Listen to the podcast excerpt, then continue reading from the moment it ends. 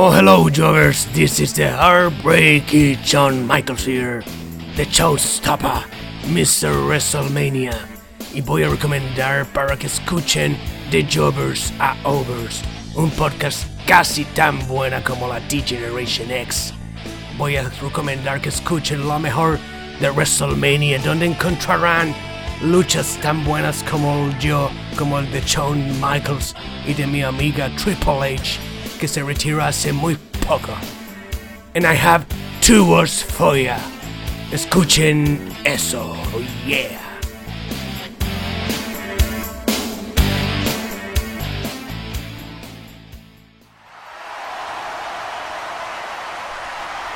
And now, it's time for the Jovers are overs.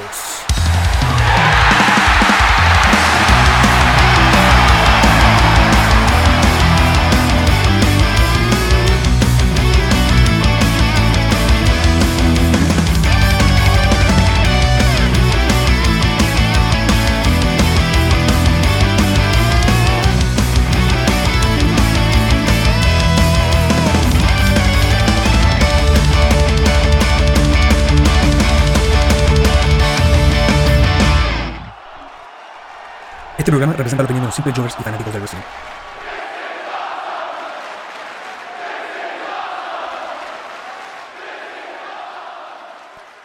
Welcome to WrestleMania, o mejor dicho, Jovermania, quizás el evento de los Jovers. Jovers, Jovers. Estamos nuevamente aquí reunidos en un evento, en un magno evento para conversar de un, en un capítulo especial con, bueno, ya estamos en, una de las temporadas más esperadas por todos los fanáticos, que es previo a, WrestleMania, así que estamos en un capítulo especial con, con nuestro, nuestro listado o nuestro, nuestra selección con los mejores WrestleMania y las mejores luchas de WrestleMania, momentos y todo lo que conlleva, todo lo que tiene que ver con, con el evento más importante de, wrestling de toda, de, todo, de toda la historia quizás. ¿Cómo estáis, Benja, para empezar este capítulo en, un- en un- en una semana previa al magno evento? Así es. Eh, bien, acá estamos con muchas ganas de hablar de este capítulo que, bueno, ya es tradición de, de Jovers Hours, de siempre que se acerca un evento, hacer como un capítulo especial comentando lo mejor, eh, quizás como eh, de, los eventos previos en la historia o de las estipulaciones. En este caso WrestleMania, así que vamos a hablar de los mejores WrestleMania. Eh, no, no, no- necesariamente los mejores WrestleMania como tal, sino que también las mejores luchas, datos, eh, cosas importantes que nos ha dejado este evento en la historia, porque nos ha dejado muchas cosas importantes. Y también eh, fue un, un experimento que salió de maravillas por parte de Vince cuando se crea este concepto. Y nos ha dejado momentos para, para recordar, también momentos para el olvido, como, como no. Claro que sí. Así que vamos a ir comentándolas de a poco y vamos a... Obviamente hay muchas cosas que, que nosotros eh, no nos tocó vivir y cosas que sí nos tocó vivir y que las vamos a recordar con mucha nostalgia también. Y también cosas más recientes que no necesariamente las recordamos con nostalgia, pero las recordamos con, con harto cariño porque, lo, porque han sido cosas importantes. Aunque como digo, cosas buenas y cosas malas hay por montones. Sí. eh, y por eso vamos a repasar un poco todo lo que nos ha dejado con los años. Sí, o sea, igual es, o sea, importante y remarcar que quizás esto no es como un, o vamos, somos expertos, siempre lo hemos dicho y lo vamos a seguir diciendo, no somos expertos ni bi- bibliotecas de, aquí del wrestling ni la wea, pero sí nos gustan y nos han marcado mucho, por ende la idea también es de, alguna forma es recomendar, es conversar y para un poco para poner este hype que nos genera a todos el hecho de, de poder eh, disfrutar de WrestleMania, que siempre viene bien de repente antes de, a veces que el, camino a WrestleMania no es tan interesante en, ocasiones, quizás en los últimos años, últimos dos años, no han sido quizás con el mismo hype que los WrestleMania anteriores, pero, pero siempre es bueno en esta época como rememorar, recordar, ver quizás nuestros favoritos, y eso es como lo que hemos hecho igual en, este, en nuestro propio camino a WrestleMania, así que eh, va a ser un capítulo entretenido, vamos a hablar de lo, como dijo el Benja, de, de cosas buenas y cosas malas, de momentos, de luchas, y, y bueno, ahí vamos a ir viendo datitos y cosas que vayan saliendo. Sí, así es. Bueno, entonces para comenzar po- podríamos ir eh, evaluando eh, como datos eh, importantes de WrestleMania para después pasar a, luchas importantes y luego con, los mejores WrestleMania, a nuestro parecer, eh, de la historia. Yo antes, de eso, antes de eso, de, de, irnos de lleno al wrestling, yo quiero también dejar que esta semana, bueno, a pesar de estar medio resfriado, fui a uno de los mejores conciertos que he ido desde la vuelta de los conciertos, que tiene que ver con una tremenda banda que es Soen. Mira ahí Benjita con, con Yo también me compré una polerita, eh, pero de la calle. Así que a, los, a, los jovers, a los jovers que nos escuchan y que les gusta el rock, de repente el metal, cosas medias progresivas, Soen, puta, puta que gran banda, puta que gran concierto. Una, una buena recomendación para la gente que no los conoce mucho. Por ejemplo, yo ayer me junté con un amigo y él e igual escucha rock, pero escucha como rock más, em, más clásico, de Who, Pink Floyd, eh, mm. los Beatles. Y, entonces como que igual, bueno, igual también le gusta como algunas bandas más metal, más Maiden, Megadeth, pero no, conocía a Soen pues, y me vio con la polera y, un amigo a él también le dijo, oye, vaya a ir al concierto de Soen y él decía como, ¿qué es Soen? Así como, ¿Qué esa mierda? Así, nunca los había escuchado. Y después cacho que yo también fui todo el tema al, concierto y me preguntaba. Y ahí le dije, le, di como la recomendación que los escuche y, toda la cuestión. Así que ahí voy a ver qué tal. Si es que los escucho. hasta ahora no sé porque esto fue ayer. Así que si es que después le voy a preguntar si es que lo escucha y. No, tremendo. Y, me dice qué tal. Son bastante Una pulcritud musical en todo sentido, la iluminación, un show, un show de perillas. Yo le pongo un 10 de 10 y God. Así que tremendo. Sí, aparte de que el teatro La Cúpula a mí me gusta mucho, es porque es como un espacio muy chiquitito, pero, o sea, que claro, porque son bandas que tampoco te van a llenar un Moistra Arena, por decirlo así, pero sí e, e, es, como un, es como un lugar chiquitito, pero, em, pero igual es espacioso dentro, del, eh, dentro de lo, chico que es, no sé si me explico, o sea, el escenario es grande, hay espacio para los lados, porque de repente cuando son en lugares chicos, eh, pues, suele pasar que el escenario es muy chico y los integrantes de la banda con cuevas se pueden mover. Eh, no, sé, me pasó cuando vi a Leprus en el Club Chocolate, me pasó eso, que el, escenario lo sentí tan chico que sentía que los integrantes de la banda no se podían ni mover, estaban muy apretados todos. De hecho, creo que inicialmente era en el Club Chocolate, ¿o no? Cuando antes de que fuera postergado por pandemia y todas esas cosas. O sea, porque entonces qué bueno que, que ocurrió lo que ocurrió. Porque bueno, después lo, disfrutamos en Teatro La Cúpula y bastante bueno. Así que eso, esa es la recomendación extra luchística que damos con, con el Benja. Sí, así que vámonos ahora ya a WrestleMania. Eh, yo creo que, bueno, vamos a comenzar ahí con datos que nos han dejado los, WrestleMania en general en la historia. Em, datos algunos que son relevantes, otros que quizás eh, son eh, un poco no sé si olvidables, pero bueno, hay algunos que tienen más relevancia que otras. Eh, yo quiero, igual como, eh, eh, comenzar con bueno, es que yo creo que el primer dato sí o sí tiene que ser la creación del primer WrestleMania. O sea, eso no, no puede ser como el...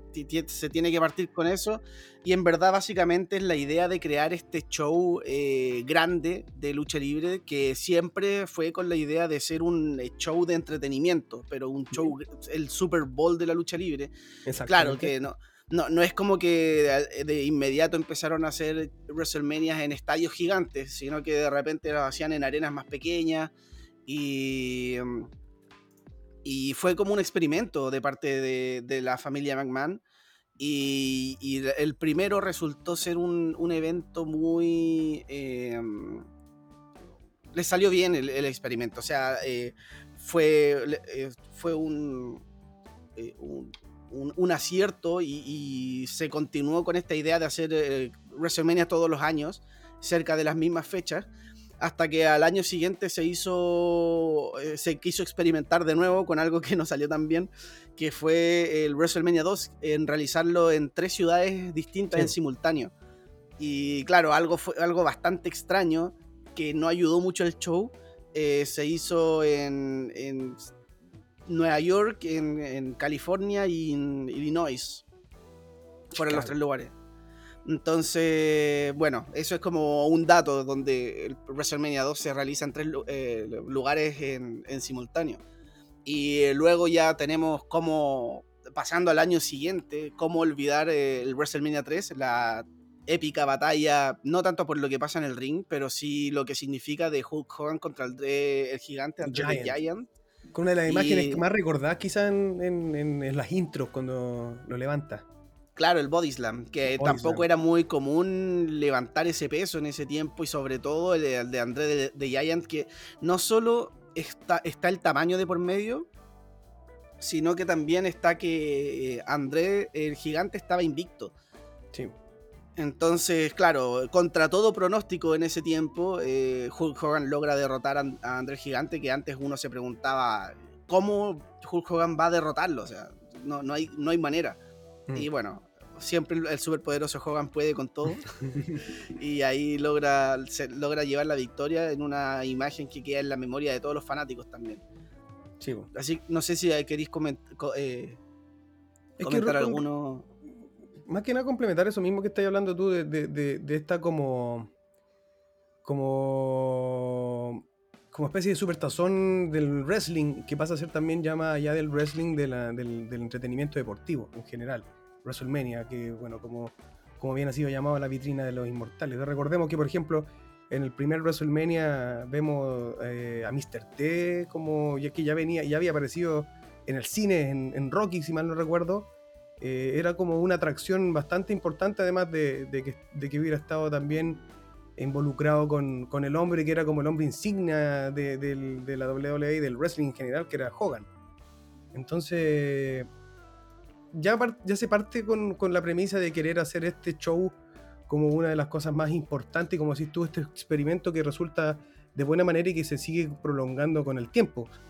Eh, yo me acuerdo, por ejemplo, también, como dato, uno de los primeros WrestleMania también que, sale de, la, órbita de Estados Unidos y se hace en, el Skydome de Toronto, el WrestleMania 6, que es donde también aparece la mítica foto de, Edge eh, cuando está en el público. Eh, una foto que han harto, como que ocupó harto en Storyline, como desde, desde cuando comienza como su amor un poco de lleno por, el, por el wrestling. Eh, entonces, en la historia, los primeros WrestleMania, claro, o sea, y, uno como fanático haciendo un poco este, este como, esta mirada atrás, este retro como de, recordar o de conocer en algunos casos, porque de repente uno no, tiene la costumbre de ver cómo estos eventos tan antiguos.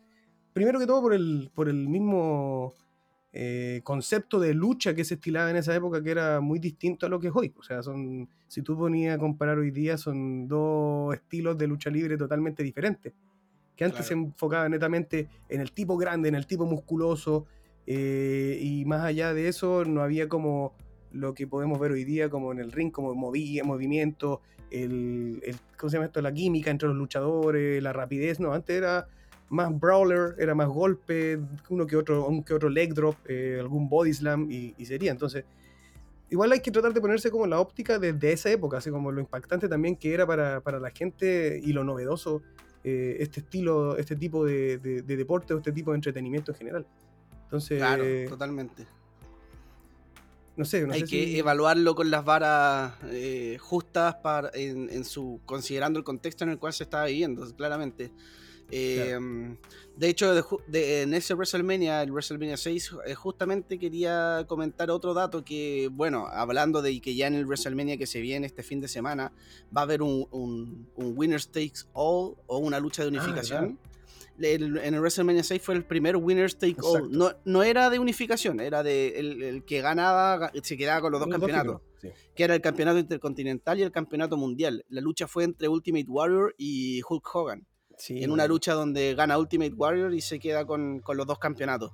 Con un final bastante extraño. O sea, yo rememoré esta lucha hace poco cuando, y en el, en el 3, cuando está llegando el pin al número 3, Hogan se levanta, o sea, como, y lo hace como antes de, como que perdió el tiempo, o sea, como, yo en un momento pensé, dije, esto fue un botch, esto que, o sea, o estaba planeado, no, era, fue parte de, ¿no? Eh, sí, no, lo que pasa es que antiguamente se usaba mucho eso, se usaba, se usaba mucho que en la cuenta de 3 los luchadores se sacaban la cuenta después del conteo de tres. Era como una forma de decir como... Igual alcanzo, pero ah, no, chuta, no me ganó. no, no, alcancé a salir, claro, no alcancé a salirme antes de la cuenta de tres. Pero no, es como que haya quedado noqueado. No sé, era, por eso también era muy distinto y también lo que comentábamos, de evaluarlo con, esa vara también. Antes se usaba mucho eso. antes, y también esa lucha, esa, bueno, perdón lo ordinario, pero en esa lucha también se da uno de los memes más como, como también famosos del wrestling cuando sale, eh, hay una toma de cámara donde Hogan y Ultimate Warrior están agarrados de las manos haciendo como fuerza y Warrior está a la altura del, del miembro de Hogan y pareciera que le está haciendo un, un pete, un petardo ahí, una imagen que queda también que ha dado vueltas como un GIF y como meme bastante como ordinario. O sea, no, no, ¿para qué hablarte de ordinario? Soy más ordinario que eso, pero, pero es también para la historia. O sea, queda como un poco ahí. Igual la lucha no es tan poco. Si tú la ves hoy día, no es vistosa, pero sí tiene harto como. De, del, del, wrestling antiguo, o sea, de, como decíamos, del brawler, de, de los golpes, de, de, estas llaves en el medio del ring, de, darte este tiempo que hoy en día se ocupa en los, en los momentos cuando están llaveando en el suelo como para descansar, se ocupaba mucho como estar como haciendo como estos típicos, como tipo abrazo de, abrazo de oso en el, en el lugar. Entonces fue una lucha bastante, como en ese sentido, lenta, pero que si uno se pone en, ese, en esa situación, en el contexto de, de, los, de ese año, eh, fue juntar a los dos hombres que estaban. Porque el Ultimate Warrior eh, generaba muchas reacciones también. A pesar de ser un hombre medio limitado en sus capacidades luchísticas, generaba mucha reacción porque era también un grandote, musculoso. Y era súper carismático. Claro. Sí, eh, bueno, eh, también, bueno, cabe también comentar que después eh, Warrior renunciaría al campeonato intercontinental porque, bueno, finalmente se queda con el campeonato de WWF en ese momento. Eh, y, que significaba que tenía que finalizar un reinado para comenzar el otro, cosa que yo creo que le quita mucho la relevancia al tener los dos campeonatos, pero bueno, es como, como lo, lo, que pasó cuando, cuando Kid Lee en NXT ganó el, el, norteamericano y el de NXT y tuvo que dejar votado el, el de norteamericano. Sí, pero bueno.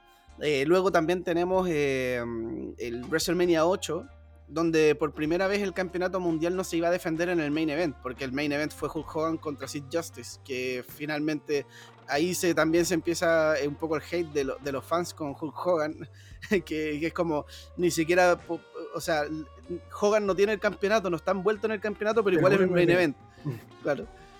Era como otra vez Hogan, weón. Chucha, estaba que uno, yo me pongo en esa situación y es como lo que sucedió con Cena en un momento, cuando estelarizó todos los WrestleMania desde el 22 en adelante, si mal no recuerdo, o la gran mayoría. Era como lo, más o menos el símil de lo que ocurría y, uno, y uno trata de ponerse en esa situación y efectivamente, o sea, tener a Hogan en todos los main events, igual llega en un momento en que te cansáis, po, como claro. fanático. Así que... yo, bueno, y otro, haciendo, ya pegando un santo temporal, eh, otro dato fue, es en WrestleMania 21, donde se realiza el primer eh, Money in the Bank. Mm. Este Money in the Bank fue una idea, dicen por ahí que la idea es de Jericho. Sí, yo le quiero todo el rato. De, sí, de más. Que era la idea de juntar a toda esta gente en una lucha de escaleras y, y, y el concepto del ganador, qué significaba el ganar esta, esta, lucha. Era un maletín con billetes, ya, pero ¿qué, qué, qué te puede entregar eso? O sea, cómo hacer algo llamativo con eso y claro, se crea este concepto de que el ganador va a tener una oportunidad titular que la puede canjear en el momento que estime conveniente en un plazo de 365 días. De hecho, creo que, para, para, complementar un poco, yo creo, no me acuerdo en qué entrevista fue, creo a lo mejor fue uno en un en el podcast de Stone Cold, si mal no recuerdo, cuando estuvo con Chris Jericho, cuando hablan un poco del Money in the Bank, que, que le presenta esta idea a Vince, como esta idea de una lucha de escaleras con un premio, con un, con un maletín, no era un maletín, sino que era un contrato que te podía llevar a un... Bueno, ahí creo que ahí la mente de, de, de Jericho fue la creación de la lucha, pero la mente de Vince McMahon y con el lado más comercial y el lado... Él llegan un poco como a, este, a esta idea del maletín, que el maletín también funciona después como merchandising, eso es lo más interesante. Sí. Eh, el maletín con el contrato que te puede hacer eh, válido por una lucha con el momento que tú quieras, que pum, tremendo match, tremenda, o sea, match me refiero a como ese junte de ideas y que lleva a un concepto que hasta el día de hoy bueno, es uno de los como más esperados, entre comillas. Mm, claro. Bueno, otro dato que en verdad me estoy pegando saltos temporales. Eh, Dale nomás pero... tus saltos temporales. Sí, no, no está en orden. Tenemos el WrestleMania 10 donde se realiza la primera lucha de escalera. Tremenda es lucha de escalera. Una lucha entre Razor Ramón y Shawn Michaels por el campeonato indiscutido intercontinental. Eh, Y otro bueno, dato también, este WrestleMania es el- ya es como el primer WrestleMania sin Hogan en el main event y en el, creo que, no, si mal no recuerdo, Hogan ya no estaba acá en, en la compañía. Eh, claro, tendría que revisar así como cuándo fue que Hogan ya, ya se fue, pero sí tengo la idea de que sí. Eh, WrestleMania, bueno, no quiero comentar mucho de esta lucha ahora porque la quiero comentar después, donde podemos dar un poco más detalle. Eh, pero sí cabe destacar como que es un, dato no menor en las historias de WrestleMania. Bueno, otro dato, también tenemos que las luchas que más se han dado en WrestleMania han sido eh, eh, The Rock contra Stone Cold tres veces, eh, Tres Triple veces. H contra Undertaker tres veces y ahora va a ser la tercera que se dé Brock Lesnar contra Roman Reigns en, en esta ocasión. Va a quedar ahí en la historia también dentro de, la, de, como datos. Claro. Y bueno, también tenemos el, en WrestleMania 31 el primer canjeo de Money in the Bank, donde ya Hermoso. recordamos ese final con Seth Rollins canjeando sobre Roman Reigns y Brock Lesnar. Em, algo que no había pasado antes en la historia. Entonces, también son datos que van quedando ahí en. en- van quedando como en los, en los libros de historia, por decirlo así, de WrestleMania. Así Sí. que. eh, bueno, yo creo que esos son como los datos principales. eh, por ahí hay otros también. Eh, que los podemos ir eh, rememorando también o recordando a medida que vayamos comentando luchas y, que se nos puedan ir pasando algunos, pero esos datos son datos bastante importantes eh, que, que uno puede eh, tener en cuenta al momento de, de- de cómo entender también la relevancia de este evento, donde muchas veces no solamente existen este tipo de datos, sino que de repente inician carreras o terminan carreras. Eh, hay cosas bastante interesantes Inician- pasando en este... También inician y cierran ciclos, que eso también es importante, bueno, así como porque ahí tenemos WrestleMania que han iniciado o terminado algún ciclo de estos como generacionales, donde no sé, pues, eh, WrestleMania que cierra la era Attitude o que comienza la New Generation o que Claro. empieza un poco la Ruthless, entonces WrestleMania en general es un, es un es un evento que marca estos precedentes, que marca estos como momentos importantes de cierre, de, de inicio y que por ende y por ende también es, es el evento más importante. Claro, todo el rato. Bueno, podemos ir comentando, eh, yo creo que ahora la- las mejores luchas que podemos re- eh, recordar de que se han dado en WrestleMania. Yo quiero partir con una y solamente me estoy dando como esta licencia de partir eh, porque por más o menos porque en, en el orden calza que esta lucha porque es súper recordada por la gente y, y está dentro de las primeras o sea, de las primeras versiones de WrestleMania. Eh, y es una lucha clásica que para mucha gente, obviamente yo no comparto y también vamos a volver al tema de que tenemos que evaluar con Ujú. las varas también, de, de cómo vamos a catalogar una lucha según el contexto histórico. Pero eh, me refiero a la lucha de WrestleMania 3, Randy Savage contra Ricky Steamboat por el campeonato intercontinental. Es una lucha bastante buena, que el que no la ha visto, eh, eh, es muy bueno que la puedan visitar porque es una lucha que a pesar de que uno podría tener este estigma de que antiguamente, claro, luchas menos técnicas, pero esta lucha sí es bastante técnica. De hecho, Ricky para hacer... Steamboat. eh, Ricky Steamboat es uno de los luchadores más, más técnicos recordados y que, bueno, ya- después vamos a llegar a ese, pero en el último tiempo también nos demostró que estando viejo se mantenía esa cuerda. Sí. Y bueno, esta lucha fue muy buena. eh, gana Ricky Steamboat. Y es una lucha donde. Bueno, fue la, la- A pesar de que esa WrestleMania se recuerda por la lucha de André el Gigante y Hulk Hogan con todo lo que pasó al final, esta fue la lucha de la noche, sin duda, y para muchos, la mejor, para muchos, la mejor lucha en la historia de WrestleMania. Y ahí, obviamente, cada uno tendrá su opinión, pero mucha gente la recuerda con mucho cariño. Así es. O sea, eh, yo creo que son los dos grandes eh, eh, hitos como de ese WrestleMania, lo que tú acabas de, mencionar, que el Hulk Hogan y Andre the Giant y Ricky Steamboat con Randy Savage.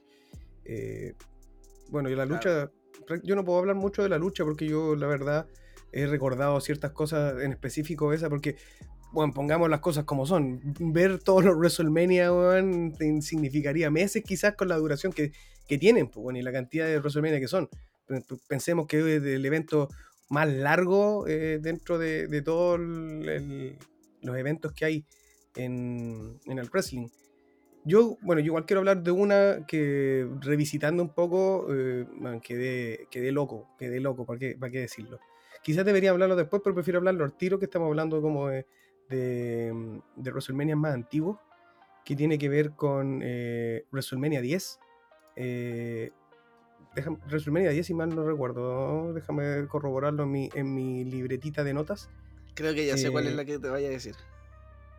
Así es, eh, WrestleMania 10 que contó con una de las luchas, yo creo que así como del- por la época, eh, eh, convengamos que esto es año 94, eh, WrestleMania 10 en el Madison Square Garden eh, nos dan un- una, de las, bueno, una de las mejores luchas técnicas de, de la historia, yo podría decirlo, después de verla, claro que está dentro del podio, que es la de Owen Hart contra Bret Hart. Sí, en un clásico en un clásico de aquellos donde de donde se han sacado también hartos eh, hartas ideas de, de storylines porque convengamos que bueno Owen Hart y Bret Hart como hermanos ya eh, venían también en, siendo equipo con anterioridad eh, pero aquí empieza como a jugar un poco el tema de, de la de la de la envidia. de la envidia, claramente, sí, porque Owen siempre, como en esa época, empezó como a, a- a justificar este como odio o, o- o resentimiento hacia Brett por el hecho de ser, de él mantenerse como en las sombras de su hermano, porque su hermano era quien iba eh, ya hacia el lado del main event. Entonces nos entregan esta lucha que es, bueno, en ese mismo evento, eh, Brett lucha después por el, por el, por el campeonato mundial contra Yokozuna. Entonces ya hay, de- de- ya hay un, un tinte también de envidia aún mayor. Pero técnicamente es una lucha weón, que, que el que es fanático del wrestling, sobre todo de, de la lucha de llaveos, de la lucha rápida, con buena química, con... con Una lucha muy inteligente, muy bien armada, psicológica. Storyline de, por- de puro weón, tremenda en el, en el ring. O sea, con Y Owen un- Hart, claro, Owen Hart acá vendría haciendo el papel de claro. y, y Bret Hart el face. Y, y yo creo que veía esa lucha y no sé, creo que no hay ningún solo botch. Es como que de verdad que la lucha perfecta. es perfecta. muy limpia, es de una lucha donde todas las llaves son aplicadas weón, con una perfección. Bueno, estamos hablando también de, de los Hart, que los Hart por algo tienen la historia y el peso que tienen en el wrestling, ambos. O sea, Owen con una muerte prematura que podría haber también demostrado quizás una leyenda aún, no sabemos, porque, o sea, falleció. Ahora lo bueno es, lo importante es que en AEW le están dando esa importancia que no tuvo por las controversias que, que hay en WWE con la familia Hart y todo lo que ha sucedido a través de la muerte de, Owen pero también esa, el legado que deja Owen, el carisma que desprendía, weón, no solo como, porque muchos luchadores técnicos de repente como que tienen esa falta, por, por ej- por ejemplo, eh, Chris Benoit, no sé, que esa, esa falta como de, carisma o de superstar que la suplen con el tema técnico. Owen Hart era un luchador que tenía todo, y que, y que sí, bien, está bien como contado este, este feudo, el hecho de que él se veía como en las sombras porque efectivamente eh, Brett estaba en, en las órbitas titulares y él no, eh, por lo menos de los títulos mayores. Y no, tremendo, el, el, story, el storytelling contado en el ring, como decís tú, la pulcritud con la que se hacen todas las técnicas, la química. Bueno, son hermanos, porque yo creo que la- deben haber luchado desde los dos años, no sé. Claro, en la cama de los papás y. Claro, pues, entonces se conocían al revés y al derecho, el mismo hate que representaban en el ring, weón, se notaba que había una, ri- un- una riña, un- un- una aspereza real, una envidia real. Entonces yo creo que para hacer ese eh, WrestleMania 10 y que no solamente es eso, bueno, esta lucha la termina ganando Owen Hart. Eh, el final del evento en sí, bueno, porque se da este, esta lucha eh, entre Yokozuna y, y Brett, eh, termina coronando a Bret Hart como campeón, como el campeón de, de WWF.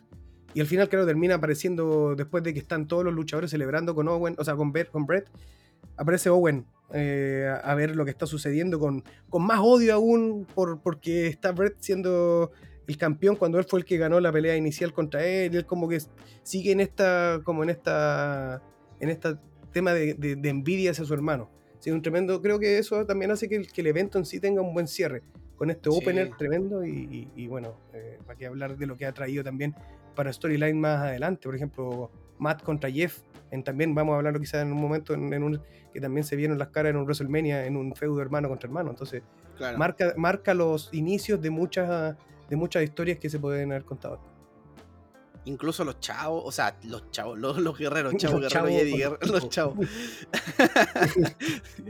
Chavo Guerrero y Eddie Guerrero también estuvieron una historia por ahí. Sí. Eh, yo, yo creo en lo personal que el- la lucha de Owen Hart con Bret Hart es el mejor opener de WrestleMania en la historia. la cagó. Eh, hay otro que pa- para mí le sigue, pero para mí ese es el, el mejor en la historia. Y ese WrestleMania fue muy bueno porque también, a- a- aprovechando que estamos en ese WrestleMania, ah, claro. Ahí mismo se da la lucha de escaleras que comentamos en un principio. Razor Ramón contra Shawn Michaels. En esta idea que es tremenda. O sea, la idea de que hay un campeonato colgando y hay una escalera donde uno tiene que treparla para, para, para descolgar los campeonatos. Y, tiene como esto de, este drama tanto de que tú estás subiendo, vaya a descolgar el campeonato, pero el otro viene por detrás y te, te, te- aplica algún spot. Y claro, se empiezan a ver spots que no se habían visto antes claramente, que después ya se empiezan a repetir un poco, como la plancha de Michaels, que es muy famosa, la, esa cámara que está como desde abajo apuntando para arriba, con Michaels cayendo al, al cuerpo de, de Razor Ramón, o cuando Razor Ramón... eh, bota la escalera con Michaels y cae como entre con la entrepierna en las cuerdas, algo que después también se empezó a ver mucho. Pero es una lucha que, claro, como es la primera, tiene mucho de estas cosas y la lucha es muy entretenida, muy buena. Así que, bueno, termina ganando eh, Razor Ramón. De una manera muy. Yo creo que uno de los finales más como creíbles e inteligentes que se ha dado en el wrestling, o sea, también para la época. Que Sí. cuando lanza desde la escalera a, a- en bota la escalera con, con Michaels eh, que estaba arriba y Michaels que cae en las cuerdas y se como que se enreda la pierna. Se enreda ¿para la pierna. ¿Para qué hablar de que, bueno, Michaels es uno de los mejores sellers de toda la historia, bueno, en, en, en- en todo sentido, así como en cuanto a movidas y en este caso a, a cómo, cómo vende este movimiento de quedar, de quedar enganchado en las cuerdas y no poder salir. Eso es lo que lleva a que Razor Ramón pueda escalar y tomar. En este caso, era los dos cinturones. Los dos cinturones eh, de- de- intercontinental era porque eh, Shawn Michaels era el campeón intercontinental, pero creo que lo dejaron vacante porque él no lo defendió como en mucho tiempo. Ah, hola, campeonato intercontinental actual, weón. ¿Qué, qué onda? Eh, por no defender el campeonato queda el título vacante, por lo cual se hace como un Battle Royale, si mal no recuerdo, que lo gana Razor Ramón. Y eso es lo que lleva a que, a que Michaels no acepte a Razor Ramón como campeón y que se dé esta lucha entre estos dos para de verdad ver quién es el verdadero campeón intercontinental. Así que Claro. es una storyline muy bien construida y que la lucha, weón, marca un precedente para las siguientes luchas de escaleras. Desde ahí se marcan las bases. Claro. Bueno, y antes había como, era como la escalera. Después empezaron a, a- a involucrar más escaleras para hacer Sí, más spots y cosas así. Sí. Eh, bueno, yo quiero pasar a. o, ah, te toca a ti, ¿o no? O, o vamos, ahí vamos, vamos, vamos, vamos jugando nomás, vamos así Ya. Jugándolo loco. Así que si queréis Sí, tiro- quiero, quiero pasar a, a, a WrestleMania 5. Hay una lucha donde mm, también la gente la recuerda harto que tiene que ver con eh, Hulk Hogan contra eh, Randy Savage. Es una lucha que también la gente la recuerda mucho porque es una lucha que es como de estas típicas como clásicos instantáneos en, en ese tiempo también, eh, que se da por el campeonato mundial de Savage eh, el campeonato que termina ganando Hulk Hogan. Y, y nada, en verdad la lucha, como dijimos antes, también como para, para los tiempos, es una lucha bastante entretenida de ver, que claro, hay que a- ir aceptando ciertas cosas, por ejemplo, el final a mí no, no es de mi agrado, esos típicos finales donde la típica de Hulk Hogan de hacerse el Superman cuando le pegan que no le Mm. duele la cuestión. You. Para esas No, típica, Sí. A mí, yo soy muy hater de ese tipo de cosas y no solo con Hogan, sino que también cuando lo hace Sting últimamente en AEW. Siempre, cuando alguien hace ese tipo de cosas, a mí no me gusta. Siento que le pierde lo realismo, entre comillas, de lo que podría llegar a ser una lucha. Pero bueno, eh, como digo, evaluándolo como a sus tiempos y todo, es una lucha bastante recordable y bastante entretenida. En WrestleMania 5. Sí. Bastante antiguo WrestleMania 5. weón. Eh, Mira, no sé. Puta, así como en la memoria fresca, yo igual quiero hablar. O sea, si estamos. Yo creo que es una buena instancia como para hablar de, de los WrestleMania antiguos. Mira, yo la voy a nombrar y quizás tú me digas, no, más adelante. Pero creo que es una de las luchas que, que marca muchas cosas. O sea, que, que- que marca eh, el camino de, de lo que se vería en los años posteriores. Que tiene que ver con, Bueno, quizás me vaya a decir, no, bueno, hablemosla después. Vos, ahí dime tú. Que es Bret Hart contra Steve Austin en el WrestleMania 13. No, démosle, hablemos de esa. que es una lucha que marca, como digo, un, un precedente porque, bueno, Austin había empezado quizás anteriormente con este, con este otro personaje que era Stunning Steve, eh, con, de la mano de, de Ted DiBiase, un poco, em, que, que de alguna forma igual iba como encaminado hacia algo, pero que después se ve como... eh, se ve a la, a la deriva luego de que Ted DiBiase se fuese a, a WCW. Y ahí es donde Austin un poco habla con Vince y le dice, bueno, este no, no- no es mi personaje, no me siento cómodo. Eh, y ahí después cuando empiezan a hacer el personaje de Stone Cold Steve Austin, siendo heel, siendo heel eh, con esta actitud bien como, como ah, puta, de pasarse un poco por el pico a todos, weón, así como no me importa a nadie, levantando el dedo al medio de la gente. Y eso es un poco lo que lo hace ser atractivo también para la gente en el, en el camino. Y es lo que lleva a, a- a- a que luego se enfrente a, a Bret Hart en, en WrestleMania. Siendo quizás una de las luchas que, que marca uno de los primeros double turn más importantes en la historia. Bueno, así como más Sí. Como que uno dice, wow, weón, aquí es cuando Austin. Bueno, es que yo también se veía a Bret Hart que estaba como en ese camino a, a hacerse también heel. Estaba como en esta senda media twinner, echándole odio a todos por eh, no, eh, en el micrófono, despotrincando contra todo, pero aún con el, con el apoyo del público. Y a Stone Cold manteniendo esta, esta postura heel, pero que ya estaba de alguna forma siendo reconocido por, por la gente. Ya, ya habían pancartas de Austin 316 eh, ya, ya había un, un- un camino de Stone Cold eh, como que se veía que pudiese llegar a algo importante. Y, Bueno, y esta lucha que es eh, una submission ma- match, eh, que nos encontramos después con una de las escenas más recordadas, que es Austin san- ensangrentado completamente siendo víctima del, del sharpshooter. Eh, Sí. La lucha en sí igual es súper entretenida, es una lucha, recordemos que, que Stone Cold quizás no fue un luchador tan... eh, em, de, la parte como de sumisión, pero técnicamente no era para nada malo Stone Cold, o sea, siempre mantenía una buena base de movimiento, eh, bastante ágil, quizás era un poco más brawler, pero sí le hizo una lucha bastante entretenida y, que se jugó mucho la psicología en esta, en esta lucha con, con un Brett tratando de atraparlo siempre en el, en el sharpshooter, eh, golpeándole la parte inferior, las piernas, eh, y que a medida que va avanzando la lucha también va tomando estos tintes de que, bueno, eh, está- Stone Cold está recibiendo el apoyo y Brett de repente está siendo abuchado, ¿qué está pasando? Eh, pero es una lucha que, que, que, que- que- cautiva, que, toma la, y que marca el precedente y el camino real de Stone Cold en adelante. O sea, de- porque no sé si, si tú querés complementar con algo, pero bueno, esta lucha la termina ganando Brett eh, porque recordemos que Ken Shamrock era el, el- el- el árbitro especial. Y luego de que Stone Cold queda ensangrentado, luego de recibir abajo, bajo del ring, eh, caer en, el- en la reja, en la reja hasta que dividían el público. eh, y eso hace que, bueno, quizá hubo un blade shot, no lo sé, pero Stone Cold vuelve sangrando nuevo en el ring. eh, intenta arrancar un poco del, del sharpshooter, lo logra.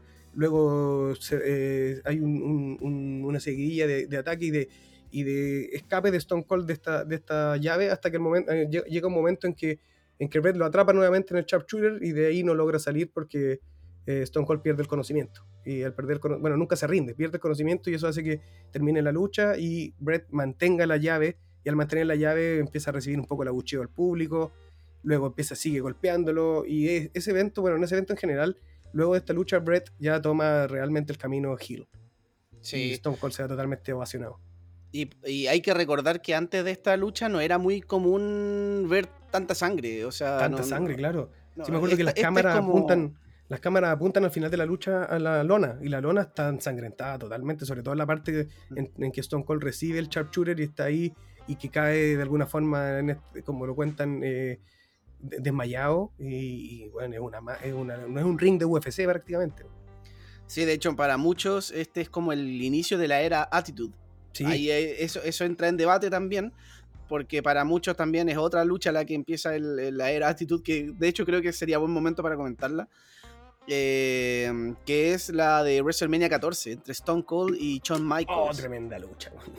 es una lucha que, bueno, es por el campeonato mundial. Eh, estaba Mike Tyson ahí como, era como una especie de segundo El árbitro, por el special, special Enforcer, así lo tenían. Claro. Es una lucha eh, bastante buena donde, según lo que se dice, eh, fue una lucha buena, pero sí se esperaba más porque eh, Shawn Michaels estaba medio lesionado. Y Sí, que se había lesionado que- con el Undertaker, creo. Pero igual Claro. increíble que, que a pesar de eso, o sea, como que se diga que estaba lesionado, es un que, que vende igual los movimientos de todo. Sigo diciendo, o sea, Shawn Michaels es uno de los mejores sailors de toda la historia. Sí, totalmente. Bueno, la lucha la gana eh, Stone Cold y para muchos este es el inicio de la era Attitude por también lo que pasa después, que donde en Raw eh, también está este tema de Mike Tyson y también hay mucha repercusión con la participación de Mike Tyson porque ahí también viene un poco el tema de usar celebridades. Eh, donde también la gente, o sea, eso de usar a Mike Tyson fue un, un boom en taquillas y todo, nadie se quería perder Raw eh, después. Entonces, eh, bueno, para, claro, también está esa como dualidad de eh, cuando empieza la era Attitude, si acá en WrestleMania 13 o para algunos, en, incluso para algunos empieza en, en el, en el Hell in a Cell entre Mankind y Undertaker. Entonces, como que en verdad está siempre muy eh, discutido, pero, pero sí por estas fechas, por estos, eh, por estos años, eh, definitivamente se empieza a tomar un rumbo mucho más violento. Es que yo creo que, que ese, el, el WrestleMania 13, más que, bueno, el tema de la sangre claramente lleva a, a lo que es el- la, la era Attitude, pero más que el inicio de la era Attitude, yo creo que es el inicio del fervor por Stone Cold, que es el, bueno, Sí. el hombre ancla de la Attitude era. Pero así como tal de la, de la era Attitude, por, bueno, y porque también lo que representaba el, el complemento de la participación en ese caso de, de Mike Tyson, que era como el hombre, el chico malo de la celebridad un poco en el, del, del mundillo famoso de- del mundo en general. Mike Tyson se veía como un tipo agresivo, como un tipo que estaba siempre en controversia. Entonces le hizo, un- un- como decís tú, fue un boom y marcó también un, un- fue un complemento perfecto para que la imagen de Stone Cold como campeón y luego empezar con todo el, el tema contra Vince McMahon, con el, el- en el feudo que prácticamente ha durado casi toda la carrera de, de Stone Cold el estar eh, inmiscuido con la figura de- del jefe. Eh, Yo creo que para mí, como personalmente, creo que ese es el inicio real, así como el vamos a la era Attitude. Sí, sí, demás. Eh, no sé qué otra lucha que queráis comentar. Eh, mira, puta, es que tendríamos que ir saltando y no sé si, te- si vamos a ir haciendo saltos. eh, O sea, si con quería, estos saltos hagamos temporales, como dijiste tú. salto. Sí, hagamos salto. O sea, no las, no las digamos como en orden de, de año, pero sí yo me quiero tirar por algunas antiguas que creo que sí hay que comentar. Pero dale, Dale, tú con alguna. No, si queréis comenta una tú en este momento antiguo, porque yo tengo más en la cabeza las la, la más contemporáneas y del WrestleMania 20 en adelante. Pero vámonos. Ya, mira, voy a, voy a comentar al tiro dos que, son consecutivas en un WrestleMania y después en el siguiente, que son dos clásicos también para, para el mundo de, de la, de la WWE, que son muy recordadas, que primero es en, en WrestleMania 7. Es una lucha de carrera contra carrera. Ultimate Warrior se enfrenta a Randy Savage. eh, es una lucha donde, bueno, obviamente el que pierde se retira. Y también está Miss Elizabeth como de por medio, eh, donde Miss Elizabeth eh, tam- eh, también venía como un poco con este quiebre con, con Randy Savage. Eh, y Randy Savage como que ap- aparece eh, Queen Sherry, no sé si está bien pronunciado, que, que ella es, eh, es como la, la que está como entre medio también. Entonces, en un momento como que eh, Randy Savage reemplaza a Miss Elizabeth y todo este tema.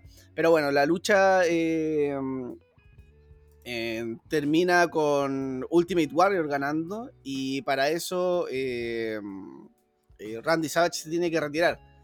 Ahora, eh, bueno, después de la lucha, eh, también hay un momento que es súper recordado por la gente, que es cuando aparece Queen Cherry a atacar eh, a, a Randy Savage y aparece, a, aparece Miss Elizabeth a hacer el salve y se reconcilian y se terminan celebrando en el ring, algo que fue Ujú. como súper emotivo en el momento. Y bueno, después termina pasando que, que tiene que retirarse Randy Savage, pero termina apareciendo de igual manera en los shows como comentarista. Y, o- sea, como que se sabe que ya no puede volver a luchar, pero sigue teniendo otros roles. Y después ya como camino a SummerSlam empiezan como a tener como algunos temas ahí, empieza Randy Savage empieza a recibir ataques, eh, que por ahí también está inmiscuido el Undertaker. Eh, y empieza como a recibir ciertos ataques y, um, y, Randy Savage como que exige o, le, pide a, los jefes eh, que, quiere volver a luchar. Así como que le devuelvan el contrato porque no, quiere quedarse de brazos cruzados. Y le dicen que no, que tú ya estás retirado y todo el tema, y ahí es cuando también la gente apoya a Randy Savage, que empiezan a hacer como cánticos y como, entre comillas, como protestas para que vuelva a luchar Randy Savage, y se le devuelve finalmente el contrato, eh, y esto también lleva a la, a la lucha de WrestleMania 8 del año siguiente, donde Randy Savage tiene una lucha contra Ric Flair en una rivalidad que es como la típica rivalidad donde la mujer está metida entre medio, donde Rick, Flair supuestamente se acostaba con Miss Elizabeth antes y, y, con esta personalidad heel empieza como a sacarle esas cuestiones en cara. Bueno, la lucha de WrestleMania, no, no, ahí, esa es como, ahí empieza como esta, esta rivalidad, pero la, la rivalidad continúa. Eh, bueno, en esta lucha gana Randy Savage. En, ah, en, este tiempo, Ric Flair estaba acompañado de Mr. Perfect en, en su esquina. Y, y bueno, al final la lucha, como digo, gana eh, Randy Savage y, finalmente se, se, continúa esta historia donde ya más adelante ganaría Ric Flair el campeonato. Pero es, esas son dos luchas que había que comentar porque son parte de la historia de WrestleMania y, yo, eh, como tú, Xavi, nosotros ya hemos dicho que no vivimos esta era, pero a la gente eh, quizás que, que, sí alcanzó a vivirla y, ver estos shows eh, en vivo, o no sé si en vivo, pero al menos como de forma instantánea, y pudo seguir estos tiempos, seguramente todos la van a recordar con mucho cariño. Claro, claro que sí. Y pasando como, recordando ahora, me, acordé también de, una, de algo que también es importantísimo en la historia, tiene que ver con WrestleMania 12. Eh, sí, Donde se da una de las luchas también que marcan un precedente, eh, que es eh, Bret Hart contra Shawn Michaels en el Iron Man Match por el campeonato de la WWF. De una, una lucha una, dura una hora y dos minutos. sí, sí, hay que ser ese Sí, porque, porque claro, tiene un contexto eso, porque efectivamente la lucha Iron Man es de, de una hora, pero la lucha no se resuelve en una hora como en el, en el resultado. Eh, claro, termina en empate. Claro, termina en un empate y cuando Brett se está yendo con el campeonato, bueno, anuncian que la lucha tiene que terminar. Eh, justo antes, segundo, antes de que termine la lucha, eh, como que no recuerdo si lo hace o no, pero Michaels como que consigue el, el Switching Music pero no llega a nada. O sea, terminan al final en, cero, la lucha llega a su límite de tiempo y se acabó. Pero la reinician diciendo que tiene que tener un ganador. Eh, y bueno, al, reiniciar en menos no, de. lo que, lo que había pasado era que le estaban aplicando el shooter y no se rendía. Eso era. Eh, ah, ya, puta, viste, qué bueno que me, que, me, que me, corregiste. Pero al terminar la lucha en los 60 minutos, bueno, cuando se está yendo eh, el Shawn Michaels, perdón, eh, Bret Hart hacen reiniciar la lucha hasta que haya un ganador. Y en esos dos minutos restantes que quedan de lucha es cuando Michaels logra ejecutar el switching music para llevarse la victoria y eh, completar su The Boyhood Dream, como dice eh, Vince McMahon, en esa clásica escena donde lo salen, le salen poniendo el cinturón. Y es el primer campeonato que logra, campeonato mundial que logra Shawn Michaels ante Bret Hart. Este, este, este WrestleMania es bastante curioso. Bueno, partiendo de que tiene esta lucha de una hora, pero es uno de los WrestleMania que tiene menos, son seis luchas en total. Claro, es eh, como, como que esa lucha fue en desmedro del otro. Claro, y bueno, y en este mismo eh, hay, uno de, la, de la vuelta de, del Ultimate Warrior después de mucho tiempo fuera de la compañía. Eh, y le hace un tremendo squash a Triple H, Hunter Hearst Hemsley, cuando salía como, como este franchute de la, como de la monarquía, así en una mm. lucha que duró, duró un minuto, quizás, no recuerdo cuánto el tiempo, pero un squash. Que lo más recordado es que Triple H le hace el pedigree y Ultimate Warrior se para como si hubiera, se hubiera caído, si no le pasaba nada. Y le hace el comeback y bueno, le gana en, nada.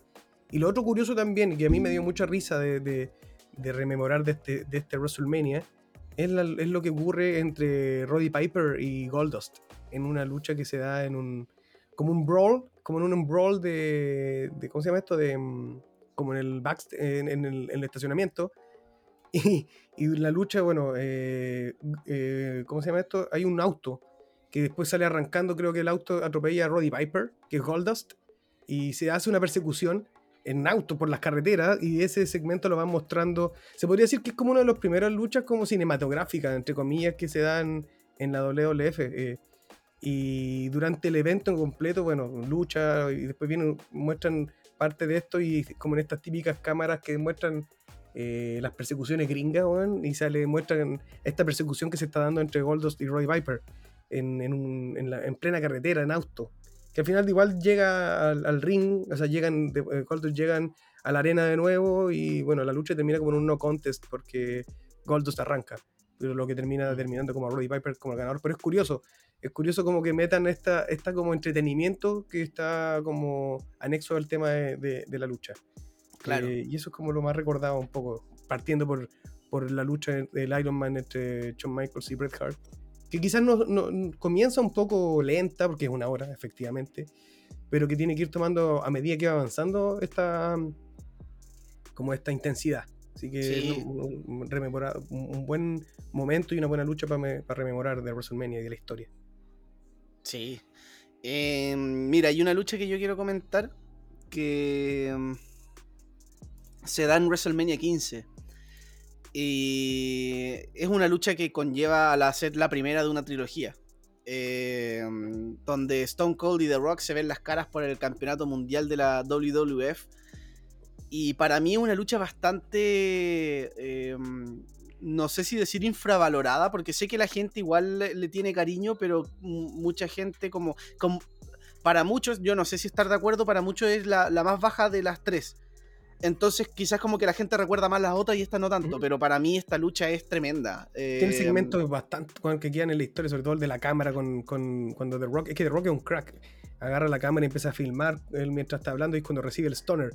Eh, Sí. Justo apunta a Stone Cold y le hace la- el oyugo y le hace un stoner con la cámara en mano, ¿no? Tremendo. Tremendo. Bueno, durante la lucha interviene Vince McMahon para ayuda- ayudar a The Rock, cosa que también te traería consecuencias para más adelante.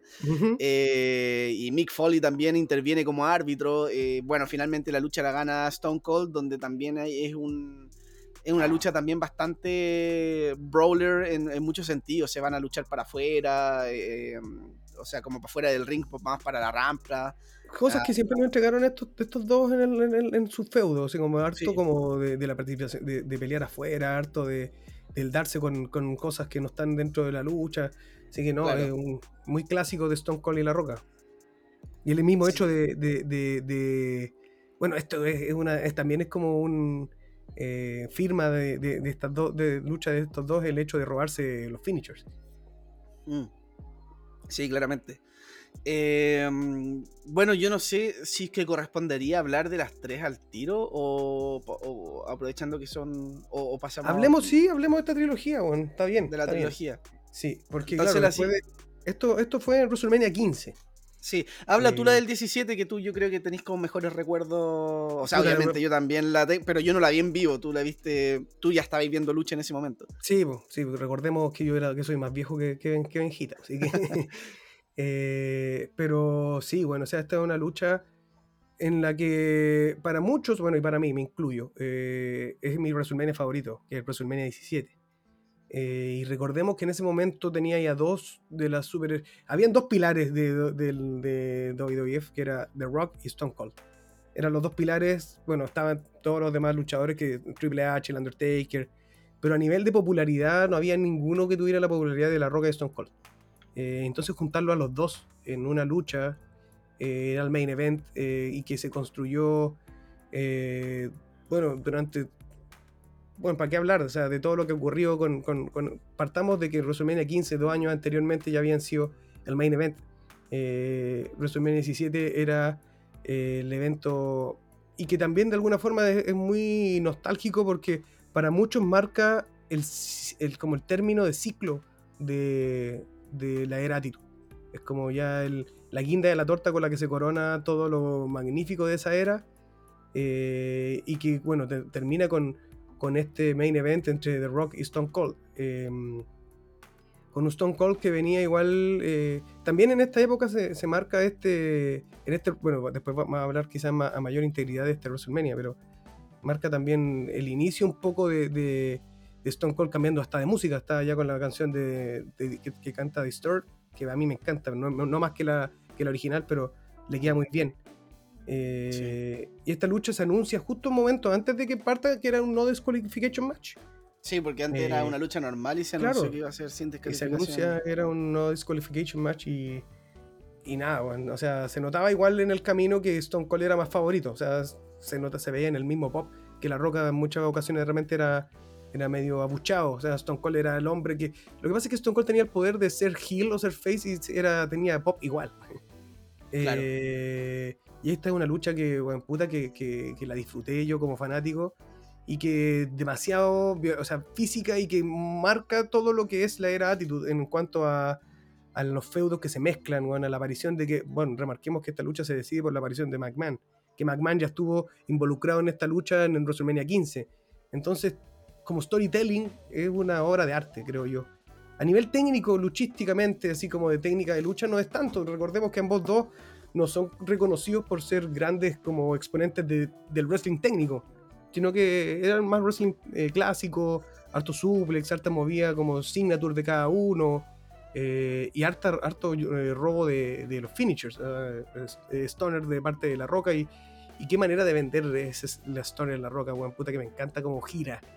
Eh, bueno, y en esta lucha también eh, la termina ganando Stone Cold con uno de los turns más como inesperados, o sea, entre comillas, porque si bien Stone Cold estaba con una actitud un poco más como como que pudiese ser más twinner, eh, aquí termina de, con- de convencer a todos de que realmente se une y, como dice em, Jim Ross, vende su alma al, al diablo al unirse a Vince McMahon, quien entra en, este, en el main event a entregarle, a, entregarle una silla a Stone Cold y, a- ayudar con sillazos contra la roca. Y después de 16 sillazos que le da en el suelo sin parar, eh, termina haciéndose con el campeonato y llevándose un abucheo ahí cuando eh, realmente hace, su turn y comienza la era. Bueno, y, con esto también empieza un poco toda la época de, de la invasión, que después vamos, o sea, eso de, porque recordemos que en este WrestleMania es cuando se, se entera un poco de la, o sea, se empieza a hablar de la compra de, de WCW de parte de, de, de Chain, porque De hecho, Eh, en ese mismo WrestleMania lucha Vince contra Chain. Claro, claro, Por se empieza a formar este, este feudo. Entonces, bueno, cierra la- este, este evento cierra con este con este main event que, que, bueno, para muchos es uno de los mejores. Yo creo que es la mejor eh, el mejor encuentro de los tres. Por lo menos por lo que significa en cuanto a storytelling, Sí, a lo que esperaban los fanáticos, al, al momento en el que estaban los dos, eh, que es tremendo cierre para un. Bueno, para mí el, el, el, el WrestleMania favorito de- que- que tengo.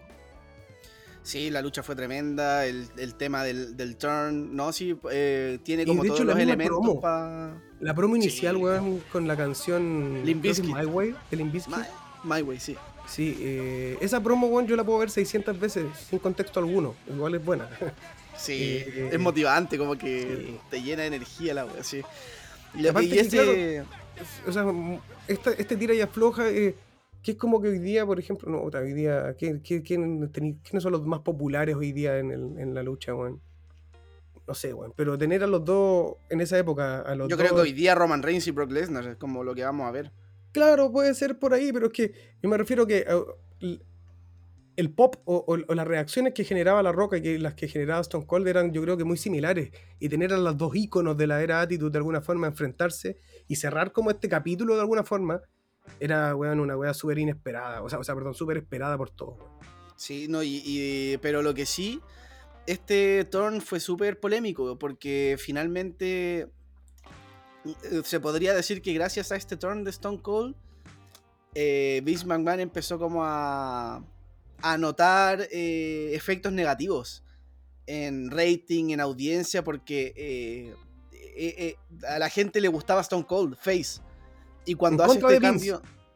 Claro, po, y cuando hace este, este, este turn heel, eh, empieza a notar cambios, efectos negativos en audiencia en- y en, todo este tema. Y, y- y- y gracias a eso, según lo que se ha dicho también, es que siempre se rehusó, por ejemplo, a hacer el heel turn de Cena, de Roman, bueno, que Roman lo terminó haciendo de igual manera, pero siempre como que trató después de cuidar mucho la cara de la empresa, de no, de no hacer cambios tan drásticos, porque ya tuvo como esta mala experiencia. De hecho, Stone Cold tampoco dura mucho siendo heel, después vuelve a ser face. De hecho, de hecho Eh, es, es- es curioso porque Stone Cold vuelve a ser face, pero no porque, o sea, por lo menos de lo que, lo que te muestran y lo que yo me creí como fanático, que el mismo hecho de que la gente lo, lo turneó a face, po, porque Sí. eh, siendo heel, bueno, convengamos que después de WrestleMania empieza como empieza a, pavimentar, a, a pavimentarse el, el- como la época de la invasión. O sea, de hecho en WrestleMania 17 eh, hay como público en una, en una grada como, como en una sec- sección VIP, por decirlo algo, hay luchadores de, de WCW viendo el show. Sí. Eh, entonces, después de esto, como Stone Cold como cabeza de, de la alianza, entre comillas, eh, y después de que termina en el... en- no me acuerdo en qué evento termina weón, eh, la invasión. eh, en, en En. Survivor Series, pues, ¿no? Claro, después de terminar el, de que termina el- el- la invasión, cuando Stone Cold fuera de un poco en lo que contaba la historia fuera de la, de la, de la WWF, él vuelve a reclamar su- el, a- el cinturón, o sea, a- contra. Porque él era el campeón y se lo entregaron a Kurt Angle. Y me acuerdo que vuelve y bueno, la gente, como si hubiera sido seguido siendo face siempre, un pop gigante le quita el título y se va con. Entonces, creo que nunca se hizo como esta historia de, de que haga un turn, sino que en el fondo el turn se hace solamente porque la gente mm, seguía apoyándolo. Era una hueá Claro. curiosa. Eh, bueno, yo pasamos a la, a, la, a la última de la trilogía en, en WrestleMania que culmina también con el retiro de Stone Cold. Sí, Eh, La última lucha en activo de Stone Cold. esta ya es la de WrestleMania 19. Stone Cold y The Rocks eh, luchan en, en este WrestleMania como para finalizar esta era, por decirlo así, donde es una era que finaliza. De- derechamente se puede decir como el final de una era, porque eh, Stone Cold se va, The Rock empieza a ser menos frecuente en la programación y después termina yéndose, y luego es como, ¿y ahora qué? Tienen que buscar nuevas caras, eh, construir nuevas superestrellas. eh, hay un y momento. los dos más potentes, pues los dos más potentes Sí. se te van. Es increíble. Sí. Esta lucha es bastante buena, pero sí es más. eh, eh, no no es tanto como las otras dos, donde había como acción por todos lados. Esta es más como se concentra más en el ring y es una guerra de finishers. Es Sí. roban totalmente una finishers. guerra de finishers. Eh, un- donde incluso. The Rock se The pone hasta la chaquetilla de, de Stone Cold en un Sí. momento. Sí, sí. Y entonces, claro, como que empiezan este tema de, de, de mofarse el uno al otro con este tipo de cosas. Y la lucha la termina ganando The Rock, como era evidente. Y bueno, no, no, no iba a ganar todas las luchas de Stone Cold. Y The Rock termina ganando aplicando como tres Rock Bottoms eh, Sí. al final. Y, y se termina llevando la victoria. Aquí Eh, yo quiero comentar una pequeña cosita que tiene que ver sí. con storyline del, de del feudo.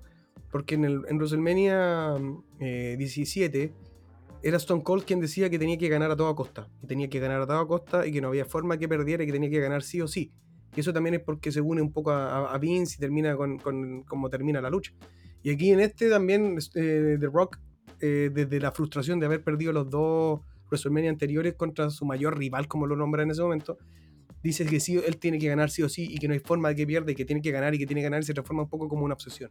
Entonces, como es inteligente este como argumento que se ocupa en, en el storyline en general, desde WrestleMania 17 hasta ahora y la historia que, que- que tienen estos dos luchadores en, en- como en su carrera en general como, como rivales.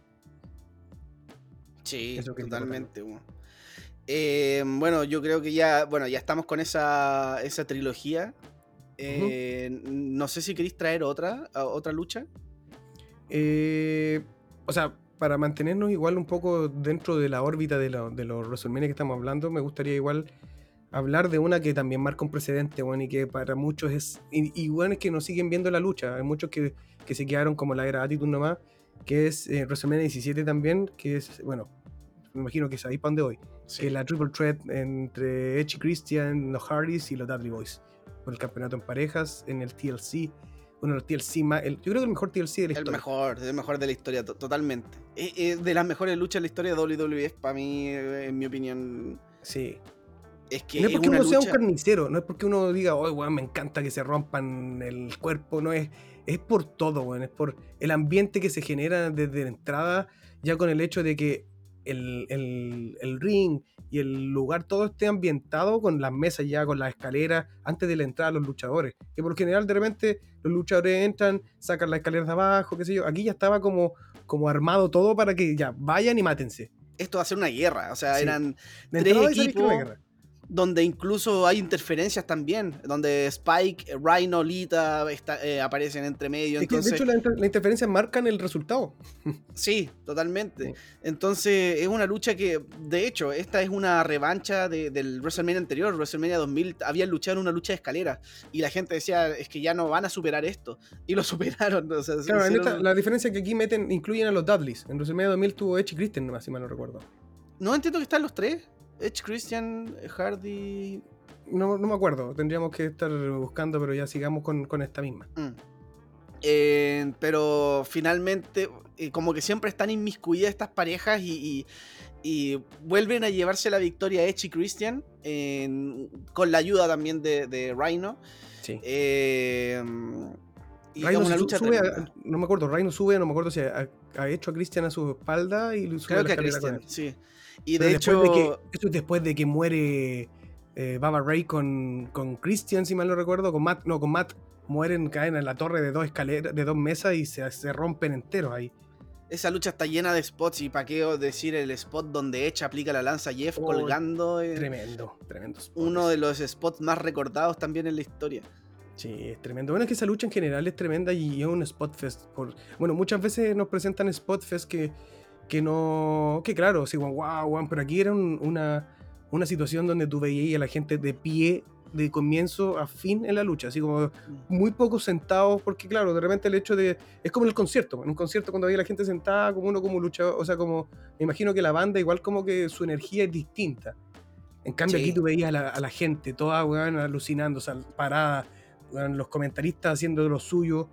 Eh, fue todo una, un- un- como una simbiosis de, de energía, y de locura, que hizo que, yo creo que los luchadores dieran su 100% y nos mostraran tremendo, Jeff Hardy matándose en cada... Jeff Hardy siendo Jeff Hardy, totalmente. Mm. Eh, y nos dieron un clásico que hasta el día de hoy, cuando tú querías hablar de, de TLC o de Ladder Match, es eh, la lucha que tienes que ver eh, actualmente, claramente.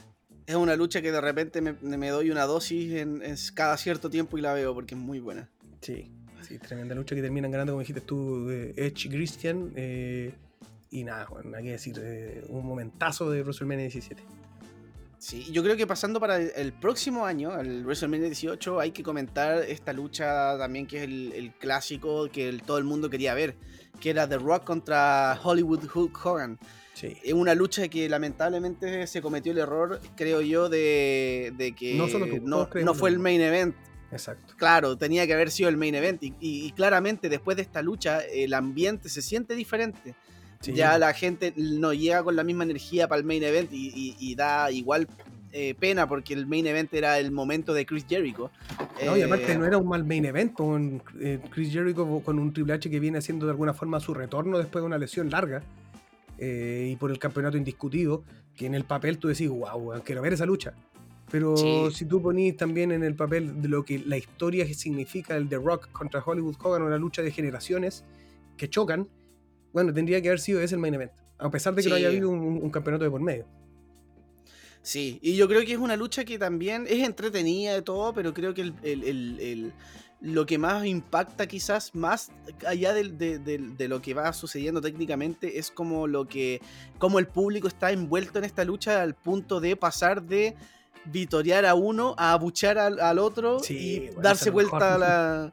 Este también Claro. un doble turn, también un doble turn porque Hollywood Hulk Hogan venía como, como heel Claro. y The Rock, bueno, venía también con siendo el, el face después de WrestleMania 17, o sea, estaban en un, en un rumbo que ambos dos eh, sucede como lo que sucedió con Bret y Stone Cold, se, se- se hace este cambio en la misma lucha.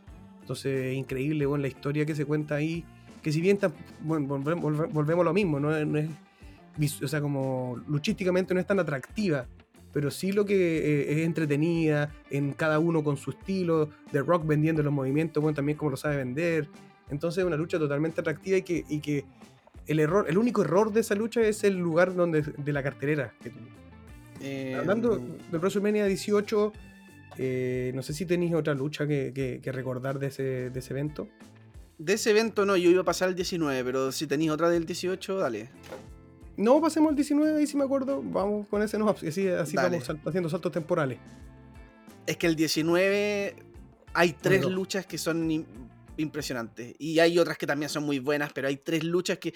Este WrestleMania tiene la particularidad de que es muy difícil saber cuál es la lucha de la noche. Porque hay perfectamente tres candidatos. Hay perfectamente tres candidatos que se pueden llevar ese título, pero hay una de esas que también es, eh, es tremenda y, y es la lucha de Shawn Michaels contra Chris Jericho. Eh, una lucha que era el alumno contra el maestro. el- el Shawn Michaels venía también de regresar. eh, Jericho, el- el- este, eh, como el heel, también este, venía en esta historia de- desde el Royal Rumble, donde Chris Jericho elimina a Michaels de, de inmediato, no alcanza ni a estar un buen tiempo en el ring.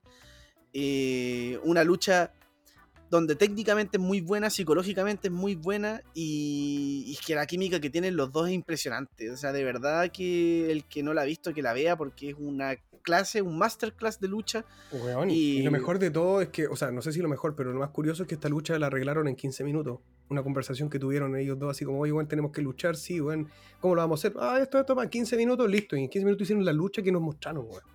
Sí, Increíble. Impresionante. Eh, son de esas cosas que tú, tú veis la lucha y decís como, qué bueno, pero después te enteráis de eso y es como, ahora es mejor la lucha. Es como...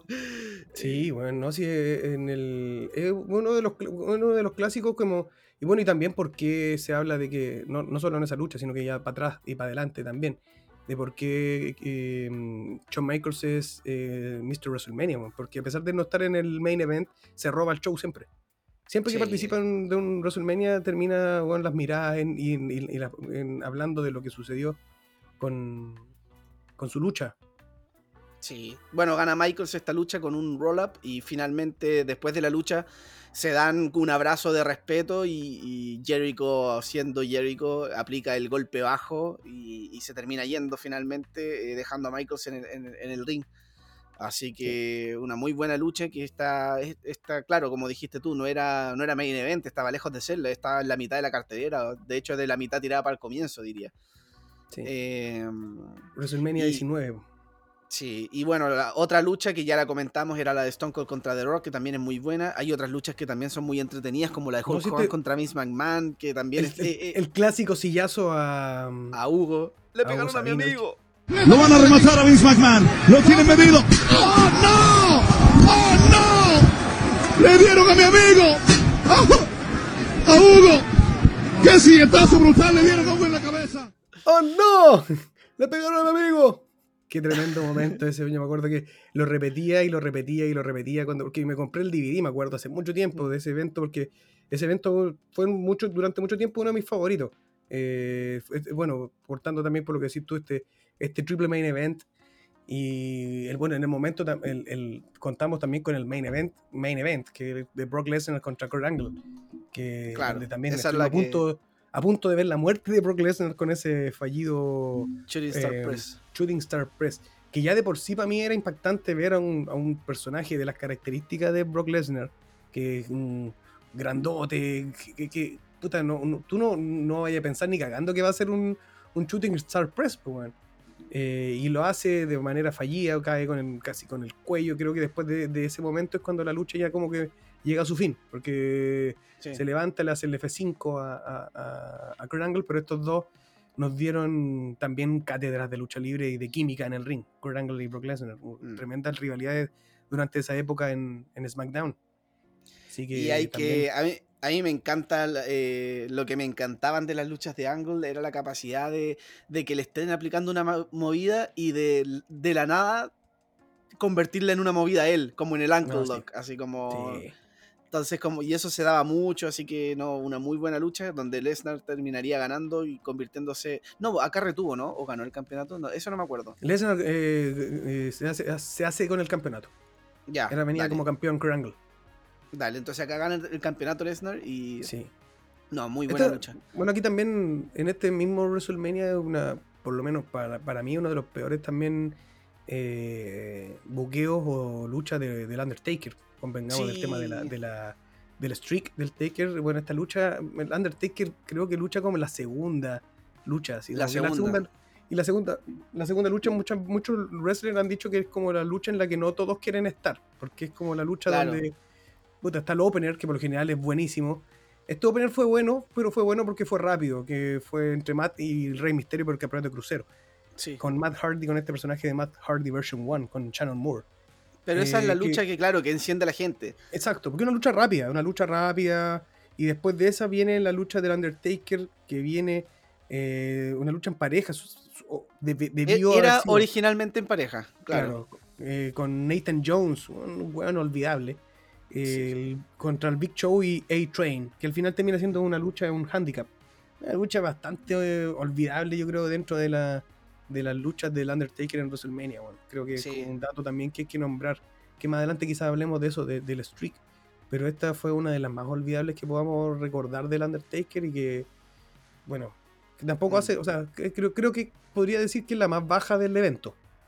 Sí, demás, sí, sí, sí. Bueno, hablando de, de los datos, estábamos hablando de los datos de WrestleMania y no mencionamos la racha de victorias del Undertaker, pero bueno, Sí, pero lo vamos a mencionar. Exacto. Eh, bueno, después. eh, ah, esta lucha. La, dale tú con otra lucha.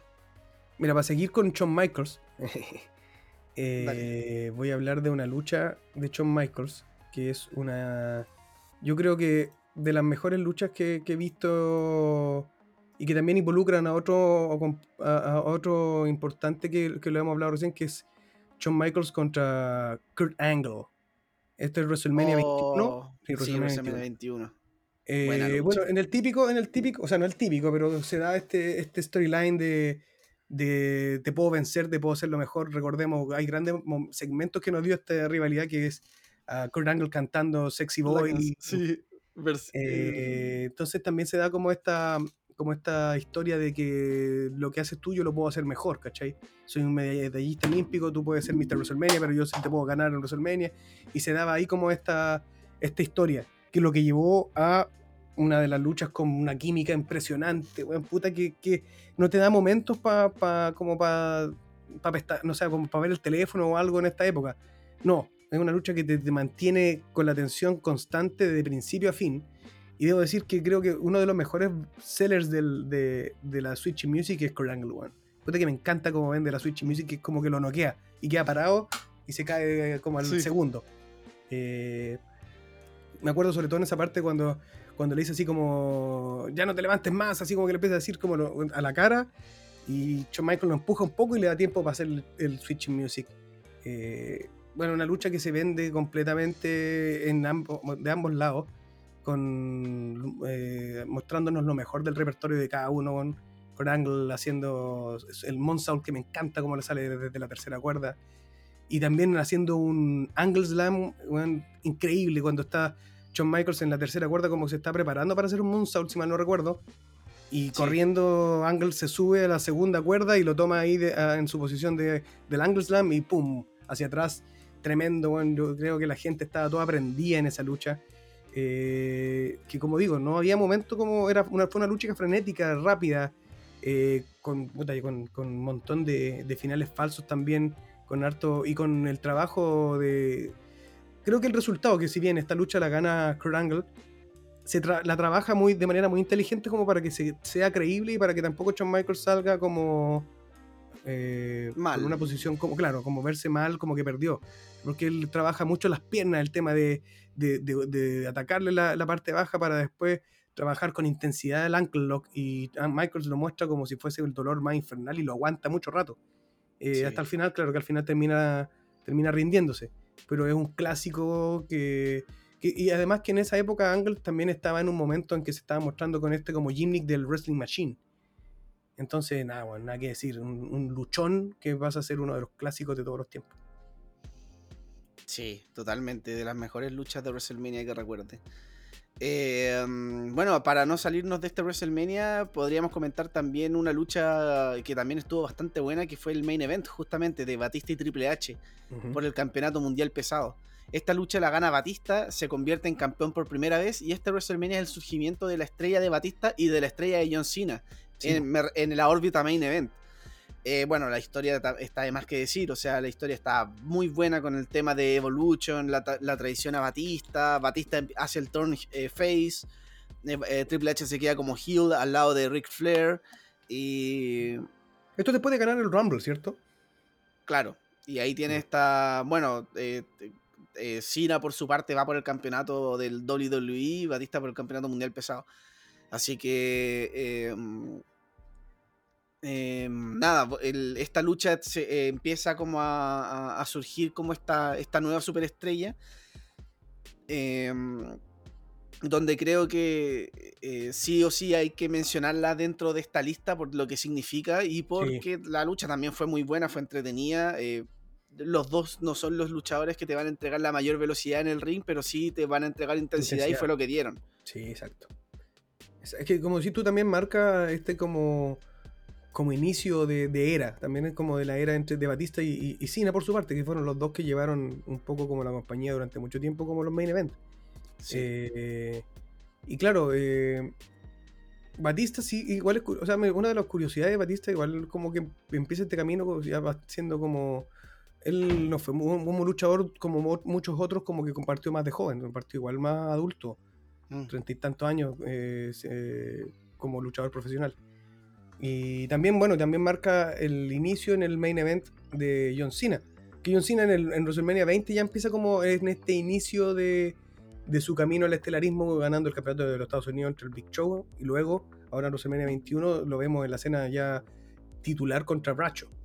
Eh, bueno, bueno, John Cena contra JBL, en este caso, tampoco fue una lucha tan llamativa dentro de lo técnico, dentro de lo vistoso que podemos ver. Una lucha bastante física. Eh, Pero bueno, eh, eh, eh, vale la pena, o sea, hay que remarcar estas dos luchas, que es la de Batista y Triple H, y la de Cena y, J- y JBL, como el ascenso de estas dos caras de la compañía durante mucho tiempo.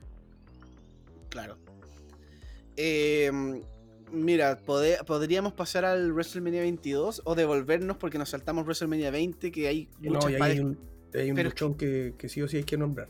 Sí, pero quizás lo podríamos nombrar más al final, ¿o no? No sé. ¿qué Ya, vamos, bueno, vamos, pasemos al 22 entonces. Si vamos Mira. diciendo sal- saltos temporales.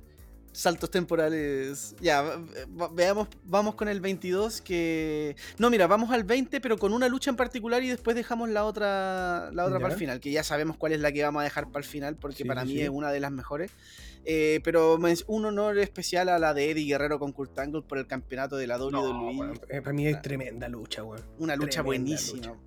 Muy técnica, con mucho final falso y donde se ve la astucia de Eddie Guerrero, la inteligencia de, de esta trampa, pero esta trampa eh, de- que tú. No es esta trampa que, que tú quedáis mirando la tele como.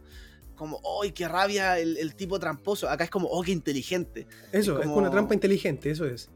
Claro, entonces bueno, el final de la lucha es cuando Eddie Guerrero se desata la bota y le queda suelta.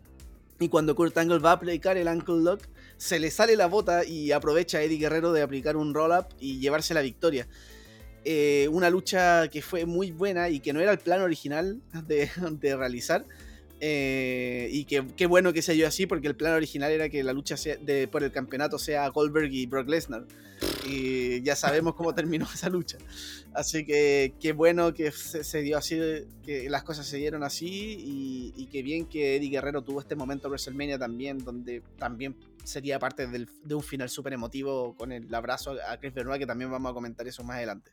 Claro, ¿no? De hecho, este, este WrestleMania para muchos también es uno de los favoritos. O sea, un- es un WrestleMania que en- a nivel integral eh, es bastante bueno, bueno, es es súper entretenido. eh, cuenta con, bueno, también con la, con la aparición de, de, de Rock, por ejemplo, que cuando lucha con, con Mick Con Foley Mick Foley contra, Evolution, sí. Eh, hay una lucha que a mí me gusta mucho, porque principalmente me- me- inmiscuía en ese momento a dos que los luchadores que me gustaban harto, que era que fue Christian contra Chris Jericho. Una lucha Sí, que la- tenía como, como storyline el tema del triángulo amoroso con Trish Stratus. Sí. Eh, una lucha que, que técnicamente es bastante buena. Eh, este evento en general es bueno, bueno, o sea, y tiene esto mismo que decís tú, que es una de las mayores, y que es una de las mayores decepciones de, de, de WrestleMania, que es el Goldberg contra Brock Lesnar con, con Stone Cold como árbitro especial. Claro.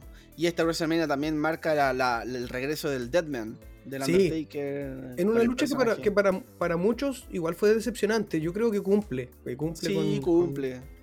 con- No es porque- una lucha larga tampoco. No, para nada. Pero fue un momentazo porque. Puta, fue súper bien en, en cuanto como te cuentan el, el- storyline de la, de la rivalidad en general. Porque. Porque Kane hace este como. Bueno, Kane eh, entierra vivo en- a- al Undertaker, creo que fue en Survivor Series anterior Sí. a este. Eh, al Undertaker que venía con este personaje de, del American Badass, el Big Evil, todo ese, te- ese tema ya como más, entre comillas, más humano y no tan como de la oscuridad. Y Kane hace esta aparición en la lucha entre el Undertaker y Vince, que era la estipulación eh, enterrado vivo. Alive, sí. Claro. Y bueno, después la- el, el por qué lo hizo, él, él dice que el Undertaker se convirtió en uno de ustedes, hablando, haciendo hincapié de la gente, que ya no era el demonio de la, de, de la oscuridad que, que, el- que lo había llevado a hacer equipo con él y que eso lo había fastidiado. Y ahí es cuando empiezan los juegos mentales del Undertaker en, las- en los, en los eventos posteriores, sobre todo en el Rumble, cuando hace suena bueno, viene una entrada y suena la música del Undertaker, empiezan a aparecer videos y Kane no puede creerlo. Eh, y desde ahí, Mm. claro, empieza esta, esta trama para llevarnos al retorno del Deadman, con la música del Deadman, con, con la entrada de Paul Bearer, que no lo veíamos en muchísimo tiempo, y genera una, una atmósfera diferente, pues, te genera una intención y te genera una- un interés de ver este evento. Sí. Entonces, Todo el hay que- rato, una vez- vale la pena mencionarlo y que, y que también aumenta la racha del Taker y que después vamos a nombrarla también. Sí, y entre medio del evento empiezan a buscar al Undertaker en- Sí, por backstage, y empiezan a escuchar ruidos raros, es muy entretenido Sí, porque de repente. Eh, eh, esa, eh, como esos momentos backstage donde lo empiezan a, a buscar y de repente se encuentran con, con- con varias weas así como súper random, Random, sí. eh, muy entretenido. Ya pasemos ahora al 22, eh, dejando en... En Ascuas. en Ascuas la, la otra lucha, que la tenemos que comentar, perdón, la tenemos que comentar sí o sí. Sí. En WrestleMania 22 hay una lucha que para mí es muy memorable porque es de las primeras luchas que yo vi que me dejó, o sea, no las primeras luchas que yo vi en WWE, sino que de las primeras luchas que yo vi que me dejó así como para adentro de que no puedo creer lo que estoy viendo, que fue Edge contra Mick Foley en un hardcore match. Locura. Una lucha donde yo decía, es que no puedo creer lo que estoy viendo, tachuelas, alambres de púa, mesas incendiadas, se mataron, se mataron. Sí. Y- ahí como que se gana un poco el, el- el respeto de Mick Foley y Edge. Sí, porque finalmente esta, esta rivalidad por ahí. Edge era el campeón de WWE, pierde con Cena. Por ahí también le echa la culpa a Mick Foley. Mick Foley creo que, si no me equivoco, era el árbitro en, en una de las luchas, en, en Raw, si no me equivoco. Y ahí empieza un poco todo este tema. Eh, y ahí se lleva en esta rivalidad a WrestleMania donde eh, Mick Foley ocupa, por ejemplo, el Mr. Soko con el, con el hambre de púas de- en- y Sí. lo mete a la boca. Oh, y aparece Lita también por ahí. Y al final, increíble con Edge haciendo la lanza, el Spear hacia afuera a Mick Foley, atravesando una mesa incendiada. Tremenda lucha, tremenda lucha y. Y, y esta, esta WrestleMania también es muy bueno. Sí, sí, un, lucha, un WrestleMania bastante interesante, bueno. Sí, Aquí en este y- también hay un tema que no hemos hablado que también va de, de la mano de estos WrestleMania desde el 21 en adelante, que son los Money, los money in the Bank. Claro. Eh, porque en esta época, claro, también es como el resurgimiento un poco de, de ECW, de como tercera marca. Porque de hecho en este WrestleMania es cuando, en, este, en el Money in the Bank de este, de este WrestleMania lo gana Rob Van Damme. Eh, y Rob Van Damme, como no, no como todos los, los, los demás ganadores más adelante, Rob Van Damme dice cuándo y, y quiere canjear su, su maletín, que es en el evento One Night Stand. Claro, en su, con su mundo, con su gente. Claro. Eh, sí, bueno, este WrestleMania también marca el, eh, esta lucha que. o- Otra lucha que es muy. No, no- no sé si tampoco para las mejores. La lucha es entretenida, pero es corta. Pero creo que lo importante es el resultado, que es Rey Misterio siendo el, el nuevo campeón mundial pesado, eh, enfrentándose a Randy Orton y a Kurt Angle. Una lucha entretenida, muy corta. eh, donde finalmente el resultado es como lo que más importa, con Rey Misterio coronándose campeón eh, en honor a Eddie Guerrero. Que entra en el low- hace su entrada en el Low Rider. Sí. Entonces, bueno, era un resultado que al día de hoy podría resultar bastante predecible, pero eh, en el momento yo disfruté la lucha y disfruté el- a Rey Misterio ganando. Eh, así que no, te- había que comentarlo también por ese lado y, y ese mismo WrestleMania también tiene una lucha muy buena por el campeonato de WWE de Triple H y John Cena Sí. eh, bastante intensa donde termina ganando Cena por, por rendición con el STF. STF. Y, y ahí también empieza un poco el... Hay hartas luchas muy importantes acá, porque por ejemplo acá ya empieza a terminar un poco la faceta heel de Triple H para después unirse a Shawn Michaels y hacer DX, que Shawn Claro, Michaels hecho- venía en su rivalidad con Vince McMahon. Eso. Con, con Vince McMahon que estaba también apoyado por el Spirit Squad. Sí, donde Ziggler estaba por ahí metido. Sí, pues con Siggy está ahí. eh, no, y claro, desde ahí empieza como a, for- a forjarse esta ya eh, esta rivalidad y que después nos llevó al, al retorno de DX. Sí, da, dale Xavi con, con alguna lucha. Estamos igual más o menos siguiendo un orden lógico, pero, pero si queréis darte algún saltito temporal, dale. Eh, es que, mira, las que tengo en este momento así como bien frescas son de las que. Puta, de las que hay que hablar con harto tiempo, weón. Por ejemplo, eh, no sé si estáis de acuerdo en que hablemos en, de. Yo creo que la mejor lucha de WrestleMania 25. Ya, hablemos de esa. La para mí, lucha- la adelanto, para mí es la mejor lucha en la historia de WWE.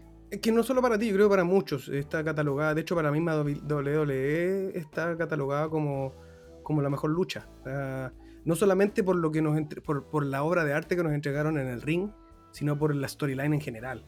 La storyline, todo el rato. No, es, fue es que no, no hay, no, no hay como. Es que, weón, de hecho, la única que, que podría como superarla es la misma, pero del año Claro. siguiente. Estamos hablando del Shawn Michaels contra el Undertaker de WrestleMania 25, la primera vez que se enfrentan, o sea, no la primera vez que se enfrentan, pero de esta como de esta película que tiene dos capítulos que se cierran en- de manera consecutiva. Es que para mí Eh, la weá es completa. Es como. eh, hay que evaluarlo por la historia en los dos WrestleMania. Porque siento que una cosa lleva a la otra, finalmente. Es que que yo creo que es un tema general, así como de la, de la historia de ellos dos, weón, como de, de- de- en el wrestling, así como de la rivalidad que han tenido eh, desde que se, la primera vez que se toparon. Claro. Entonces es como un... Puta, es como un... Y debió, bueno, aquí pasa lo mismo, o algo muy similar a lo que sucede en el WrestleMania 18, donde esta lucha debió haber sido el main event. Que de hecho después se, re- Sí. tiene esa, se redimen y, lo, y saben y lo hacen en el siguiente evento. Eh, porque la atmósfera que después deja esta lucha baja mucho el, el- lo, que, lo que sigue. Fue la lucha, eh, creo que antes como quedaban dos luchas que eran los dos main events, que eran los, por los dos campeonatos. Y después, antes de esa vino el, el Undertaker contra Shawn Michaels. Que, bueno, una lucha épica de principio a fin, donde el Undertaker casi se nos mata con uno de los spots cuando se lanza en la Sí. típica El Suicide. Dive, que ese que- topetazo que hace. Que cae el camarógrafo. ese mismo.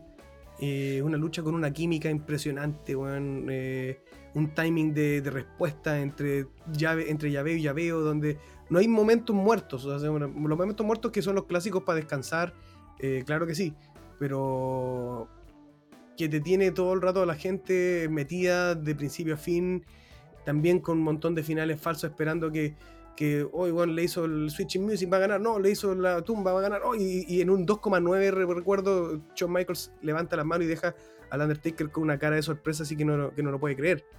Claro, Eh, pasándole saliva al cuerpo de, de Michaels. Sí, Hay una gota de baba que le cae. Pero es Así. muy. eh, Es muy buena porque también la historia es tremenda. Porque la historia hay que recordar que es luz versus oscuridad. Sí. Shawn Michaels representaba la luz y Undertaker la oscuridad. Y Shawn Michaels siempre te, te intentó vender la, la- la- el tema de que Undertaker era el malo y él era el bueno. Y, y todo ese choque eh, lo hacen en, en lo- en los programas. De hecho, hay un SmackDown donde Shawn Michaels entra como todo iluminado, con luces blancas, una túnica. eh, y a la misma entrada de WrestleMania también lo hace. Eh, Sí, de hecho, la entonces, entrada- en la entrada se marca totalmente eso que tú estás diciendo de la luz contra la oscuridad, porque la- Shawn Michaels entra desde arriba, como siendo ba- bajado, Mm. vestido de blanco, y el Undertaker entra desde abajo, o sea, partiendo Sí. desde ahí, tú ya decías, bueno, se viene algo épico. Sí, entonces, bueno, de todo eso llevándolo a la lucha. eh, y más encima el spot final me encantó cuando Michaels va a hacer el moonsault y lo a- a- capta en el aire eh, Taker el para fondo- aplicar la tumba. Exacto, o sea, en el fondo la lucha tampoco te la cuentan como que el Undertaker le ganó porque, weón, es superior, sino que la lucha de alguna forma la justifican con dos errores de, de Shawn Claro. Michaels, porque las dos veces que le hace tumba rompecuellos son porque está de espalda y va a hacer alguna movida y el Taker lo, lo- lo logra agarrar. Entonces, y lo mejor de también- todo, lo mejor de todo es que, claro, te lo cuentan como es que estos son errores de Michaels en la lucha. Y eso lo lleva a la frustración de querer luchar en el WrestleMania siguiente. Ahora yo no voy a cometer esos errores. Como, Sí, no, es tremendo, es tremendo. es 100% weón, eh, storytelling puro en el ring, weón. Te cuentan la historia totalmente en el ring. eh, y bueno, la, pro- la promo misma. Que eso, de hecho, ese es el. Es lo que hace que esta rivalidad en general sea. weón, bueno, en la lucha se le termina llevando el Taker, eh, haciendo su 17-0. eh, y que también. Lo escuché por ahí también en, en- en varios como reviews que vi desde aquí, bueno, ya, ya había un- un- una, una importancia en el streak del Undertaker. Pero desde aquí el, el streak comienza a ser como, weón, tengo que ganar el, tengo que ganar el, el streak del Taker. Pasa a ser como ganar un campeonato. Como Sí. eh, terminar con, el, con la racha. Pasa a ser una guaya como una, una necesidad, como que, bueno, voy a enfrentarme al Taker, tengo que ganar, tengo que ganar. Es como realmente un, un- un premio mayor. Claro. Y bueno, ¿para qué vamos a hablar? Yo creo que si hablamos de esta lucha, deberíamos hablar del- de, de- de la continuación al tiro, weón.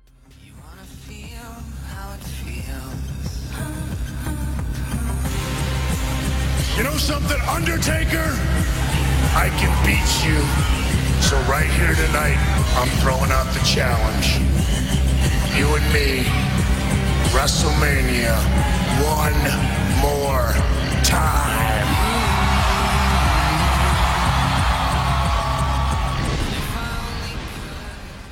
Sí, hablemos de la continuación. Y de hecho esta historia sigue tan buena porque Michaels está frustrado. Ya lo comentamos también cuando hablamos de los Royal Rumble, cuando Michaels... La, la única manera de que Michaels se enfrente a Taker era ganando el Royal Rumble, porque Taker no quería volver a enfrentarse a Michaels. Michaels quería a Taker. Sí, Y Taker era campeón mundial pesado. Entonces, si él ganaba el Royal Rumble, iba a tener la oportunidad. El tema es que no gana el Royal Rumble, queda eliminado de los últimos por Batista. Y Michael se vuelve loco, le empieza a golpear a los árbitros, se frustra, dice: No, no puede ser. De hecho, Triple H le ofrece: Oye, vamos a WrestleMania, luchemos como DX. Nunca hemos hecho esto juntos en WrestleMania. Y Michael le dice: Mira, Triple H, con todo respeto, yo quiero mi lucha contra Undertaker. Eso es lo que más me importa a mí. Entonces, bueno, eh, logra, eh, se les ingenia para decir, a ver, ¿qué- ¿de qué otra forma puedo hacer para luchar contra Taker? Que Taker pierda el título. Y se mete a la cámara de la eliminación para costarle el campeonato a, a- a Taker. sí. Lo gana Jericho y se cruzan las rivalidades porque Jericho después va contra Edge. eh, y bueno, Shawn Michaels contra Taker. Y el tema es que Michaels está tan enfermo en- en- con esta idea de, de- de- de tengo que volver a tener esta revancha con Taker y tengo que derrotarlo, que Taker le ofrece que, que le dice a, a Michaels, está bien, vamos a luchar de nuevo, pero si tú pierdes tu carrera se termina. Y Michaels está tan convencido Le y tan... madre. Sí, es como, dale, lo que Mm. queráis, así como, hagamos eso sí. termina siendo la lucha de Strict versus Career, una, una estipulación muy interesante para cerrar un, resto- un WrestleMania. Ahí sí, ahí sí enmendan el error anterior y dicen, bueno, esta cosa tiene que cerrar el WrestleMania. Aquí no hay Sí. un título de por medio, pero tiene que cerrar este WrestleMania. Sí, a mí una de las cosas que más me gusta es cómo se inicia un poco esto, que es en, el- en los Slammy. Cuando en los Slammy Awards le dan el premio a Shawn Michaels como la mejor lucha de- del año cuando por, por WrestleMania con el Undertaker. Y él, claro, recibe el premio, y está dando como el discurso y se queda como, como callado pensando. Y ahí cuando dice, bueno, te quiero de nuevo, weón, necesito ganarte a toda costa. Y ahí es cuando el Undertaker le dice, puta, no, pues, soy el campeón, gánate la oportunidad como cualquier otro. Que está bien, pues, o sea, dentro de la lógica del fanático uno siempre espera que el que vaya por el campeonato sea por un, que se la gana, po, ¿cachai? No como el típico Brock Lesnar que aparece y yo quiero tu campeonato, ¿cachai? Claro. No, pues aquí el weón le dijo, no, pues yo soy campeón, gánate la oportunidad. Y ahí es donde empieza esta desesperación que tú comentaste también, weón. Y es, weón, es que nos lleva a uno de los, de los momentos donde que para mí fue tan aplaudible, weón, en la cámara de eliminación cuando aparece desde abajo Sí. acostarle la lucha y vos decís, no, con esto ya tienen que enfrentarse porque qué rabia para el Undertaker perder, weón, por un weón que se está metiendo, así como ya es para matarlo. Y en una cámara de la eliminación donde se supone que está todo cerrado y no puede entrar nadie, y la puerta estaba cerrada y entra por abajo, así como que abre la, la, la- Abre la parte del piso. Sí. Entonces, No, y no, después, ¿para qué hablar? Bueno, ¿para qué hablar de, de lo que nos muestran después en el ring? O sea, una secuela totalmente con dos weones que se conocen al revés y al derecho, que los timings de, de lucha, que lo- los spots, creo que en ese, es- en- en- no me acuerdo si es en ese, no, creo que no. Cuando se hace el Monsault que cae de guata en, la- en el, Sí, ese. en el- la mesa de comentarios. eh, y que también muestra a dos luchadores que no tienen miedo weón, de, de ponerse en riesgo para dar un espectáculo increíble. weón. Y uno de los momentos que más me. Puta, me. A mí me marcó weón, fue cuando. El final, fue prácticamente el final de la lucha, cuando, Sí. cuando tenemos Michaels que se está arrastrando y que empieza a agarrarse el Undertaker para pararse y que el mismo Undertaker le dice así como, ya, weón, ya para, así ya, ya no es necesario, así como ya, ya, ya se acabó. Y ahí cuando le, tome, le pone un, un charchazo que le da vuelta Un a la cachet- cara Una cachetada en la. Sí. Sí. y el Taker lo mira con una cara de que, weón, está furioso, lo toma y le hace la...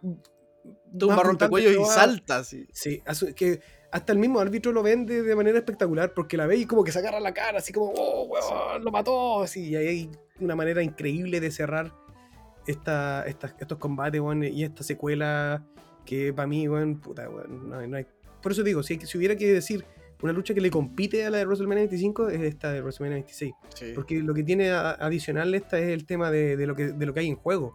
Y por ende hay un mood muy, muy particular que, bueno, o se acaba la racha o se retira eh, Michaels. Entonces, bueno, hay una emoción de- en particular. Pero a nivel luchístico yo creo que la, la WrestleMania 25 fue un manjar, weón. Bueno, las dos. Sí.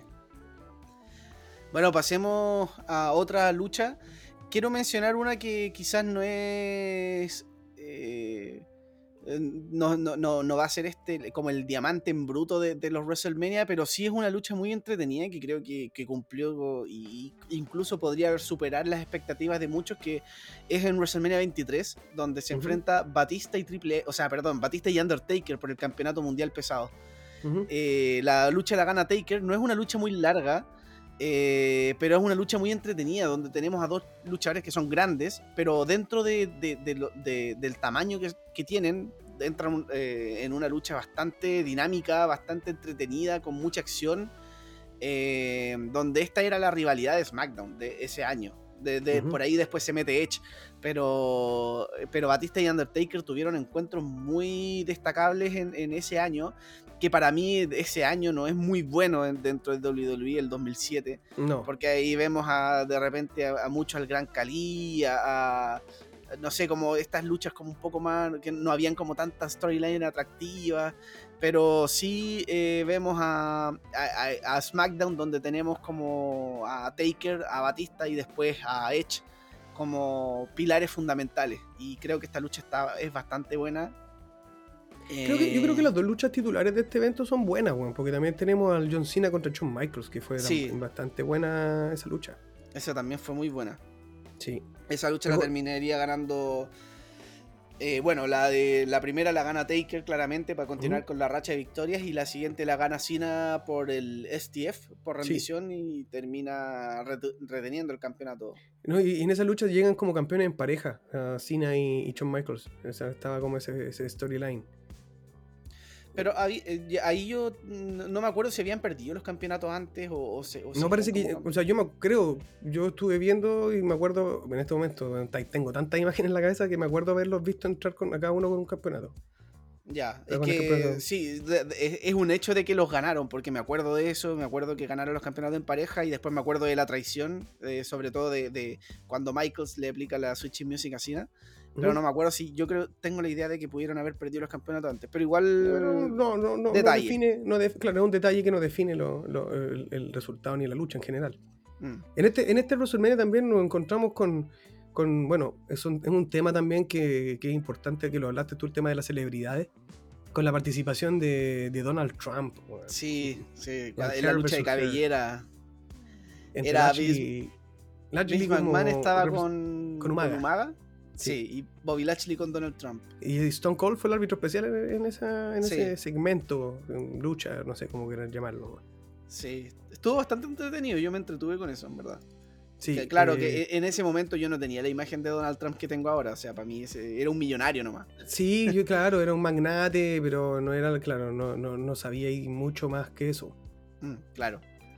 Y yo me quiero pasar a, a una lucha que para mí es, es demasiado emotiva en, en, en WrestleMania, en WrestleMania 24. Ric Flair contra Shawn Michaels, donde es que la estipulación era que eh, había una seguidilla de luchas que era como la, la lucha que pierda Ric Flair se retiraba. Sí, O sea, no, no era necesariamente en WrestleMania la que se tenía que retirar. De hecho, pe- luchó contra MVP en Royal Rumble y si perdía se tenía que retirar. Pero gana. Eh. Después también tiene una lucha, no me acuerdo si con Carlito, no recuerdo, pero empieza a tener como luchas así menores, no, no contra grandes oponentes. Vince McMahon le pone como esta estipulación, pues así como tu próxima lucha, así como que, que pierdas, te retiras. Claro. Y le toca a Shawn Michaels. Pero Shawn Michaels al principio, claro, esta es una lucha que comienza con una amistad entre Michaels y, y Ric Flair que no se quieren enfrentar y, y pasan las semanas y empiezan a tirarse indirecta, empiezan a haber comentarios que empiezan a molestar al uno al otro y ahí se empieza a formar una rivalidad un poco más de odio. Pero todo parte por una amistad que se empieza a romper un poquito por ciertos comentarios. Eh, y ahí es donde llega hasta esta lucha que es impresionante eh, con la edad de Ric Flair que haya entregado esa lucha tremenda.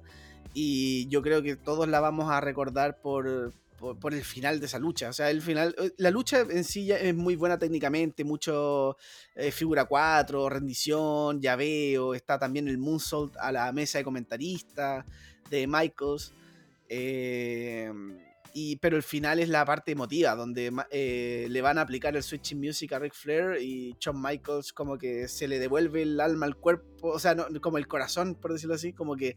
Y dice como, I'm sorry, I love you, así como Ric Flair le dice, ya, pero dale, terminemos con esto. Y Michaels le dice como, lo siento, así como te quiero. Y le aplica el Switching Music y, y la cuenta llega a 3 y luego cuando termina la lucha, eh, Michaels lo abraza y, y la despedida emotiva Sí, también. bueno. Y aparte el, el Switching Music fue como. Fue como. Igual como un, un condimento especial en esta lucha porque Microsoft no la quería aplicar. O sea, como que tuvo un par de instancias donde lo iba a hacer y no la hizo. O sea, como que. Sí, oh, y como que se, se detenía. Entonces, claro, estaba como esta. Te contaron esta historia de que.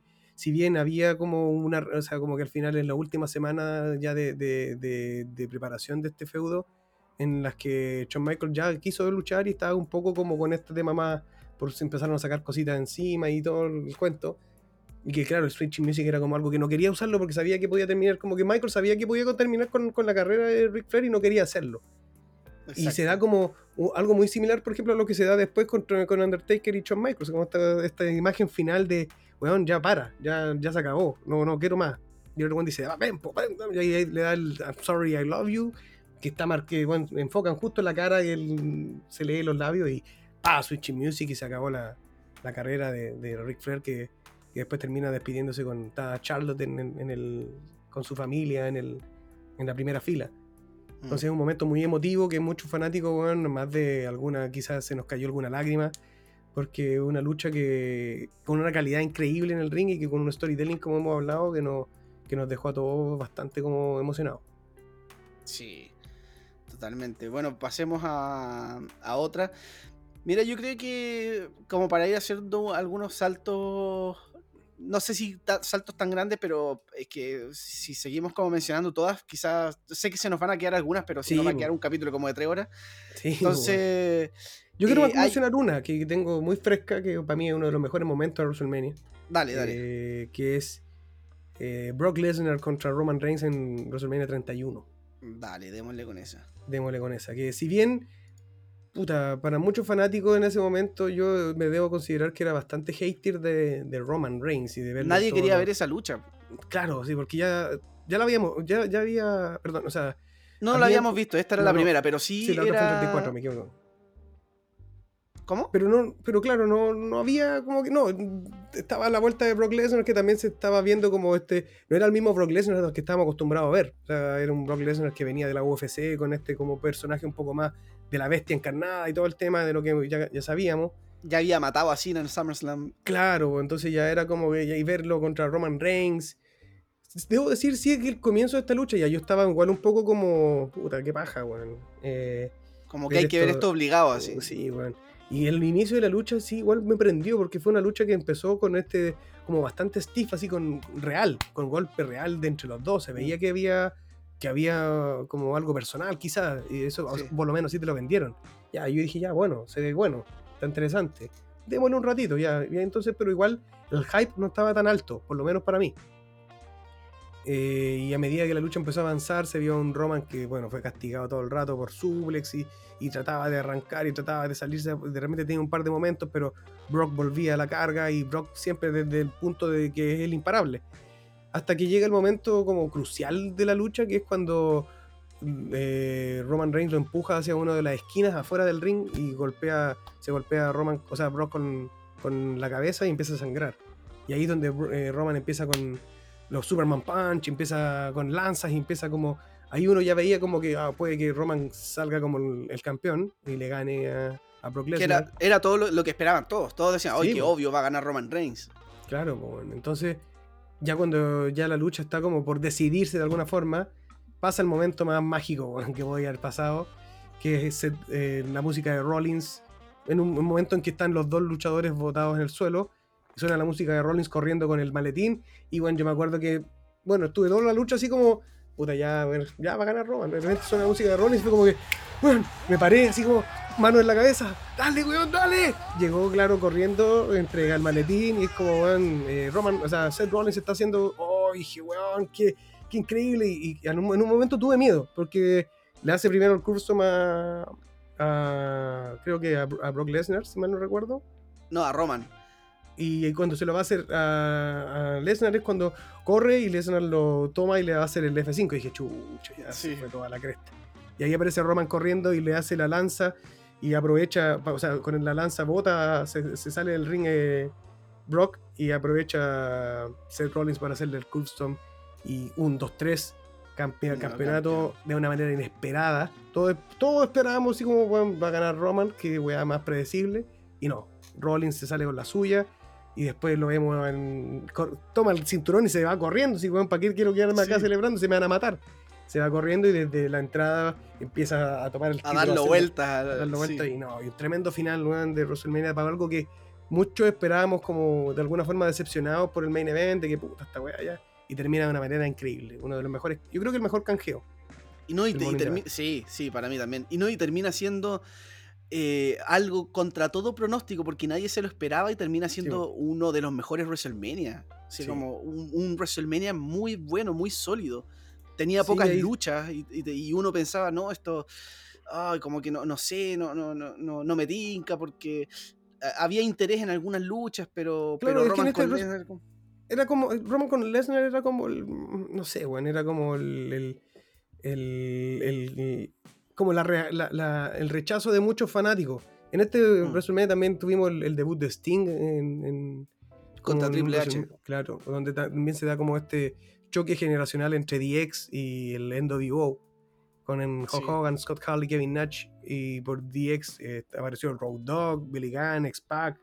Una lucha muy entretenida. A mí, a mí me gustó mucho esa lucha. A mucha gente no le gustó, pero a mí me gustó. La encontré sí muy entretenida. Fue entretenida porque marcó también un- era una historia que se tenía que contar porque era el DX con NWO y aparte también de por medio de lo que significa la amistad entre, entre el Scott Hall, Kevin Nash, eh, Shawn Michaels y bueno, DX en general que eran de click.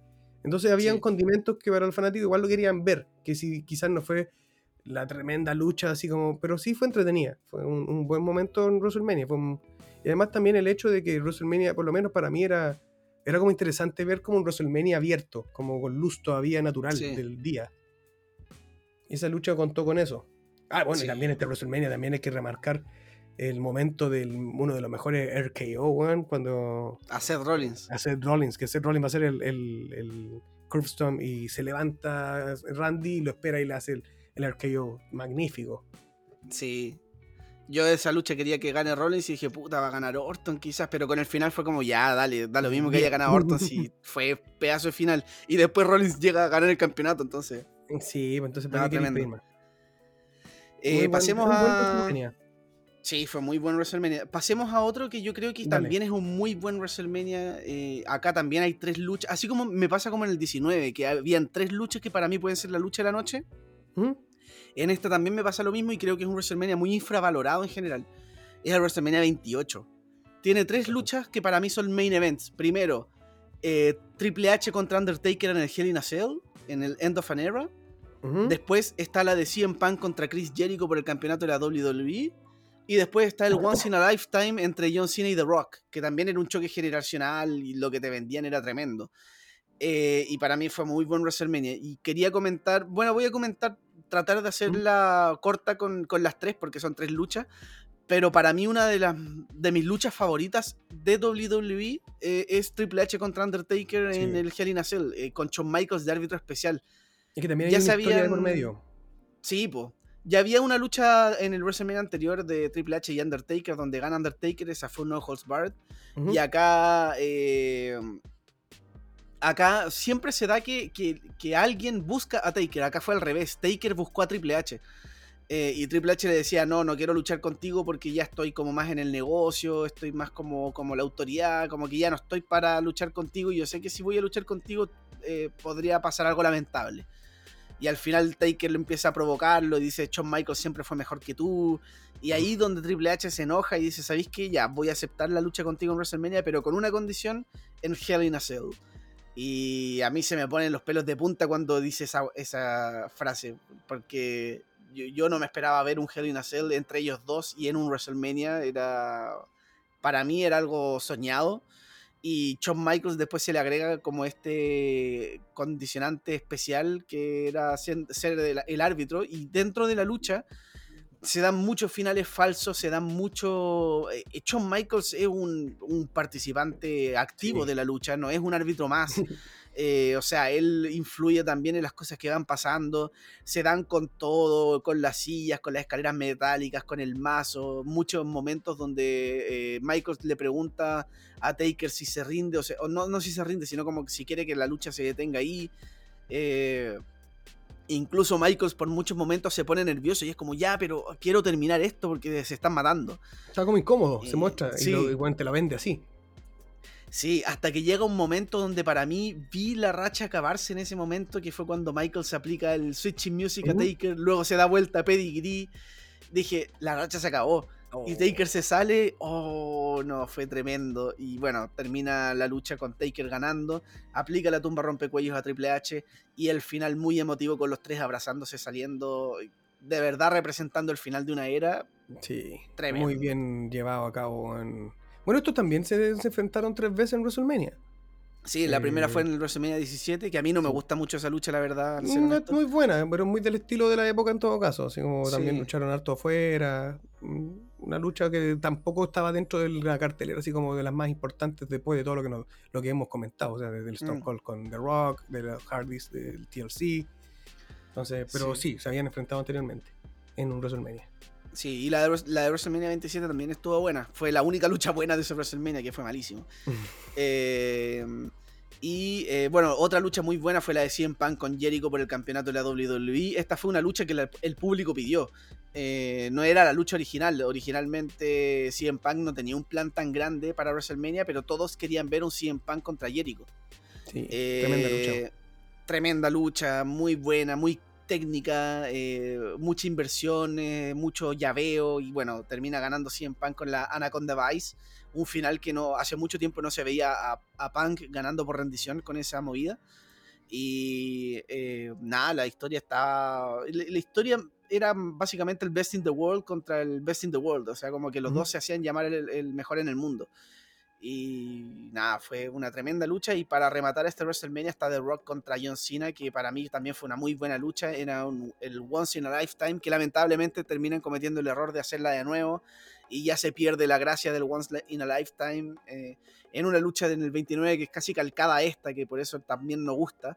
Pero esta lucha, la primera fue muy buena porque hubo mucha psicología también, en una lucha que venía con un año de preparación. Las promos eran muy buenas, eh, Cena recalcándole a The Rock, que es un tipo que dejó de la lucha por irse al cine. Irónico que ahora está pasando eso con Cena. Pero... eh, y The Rock empieza a burlarse de Cena, de que es el campeón, o sea, que es como el tipo de, de los niños, el campeón bueno. Mm, eh, hay mucho de, de- de- Incluso en un momento creo que The Rock se disfraza del Cena rapero y empieza a hacer cosas así como a burlarse. Eh, y la lucha es, es muy buena. eh, termina ganando The Rock. Obviamente no es una lucha que tú podáis decir como... Es una lucha buena considerando que The Rock no luchaba hace demasiados años. Obviamente estaba en buena forma física, pero no es lo mismo estar en buena forma física y no haber luchado hace tantos años.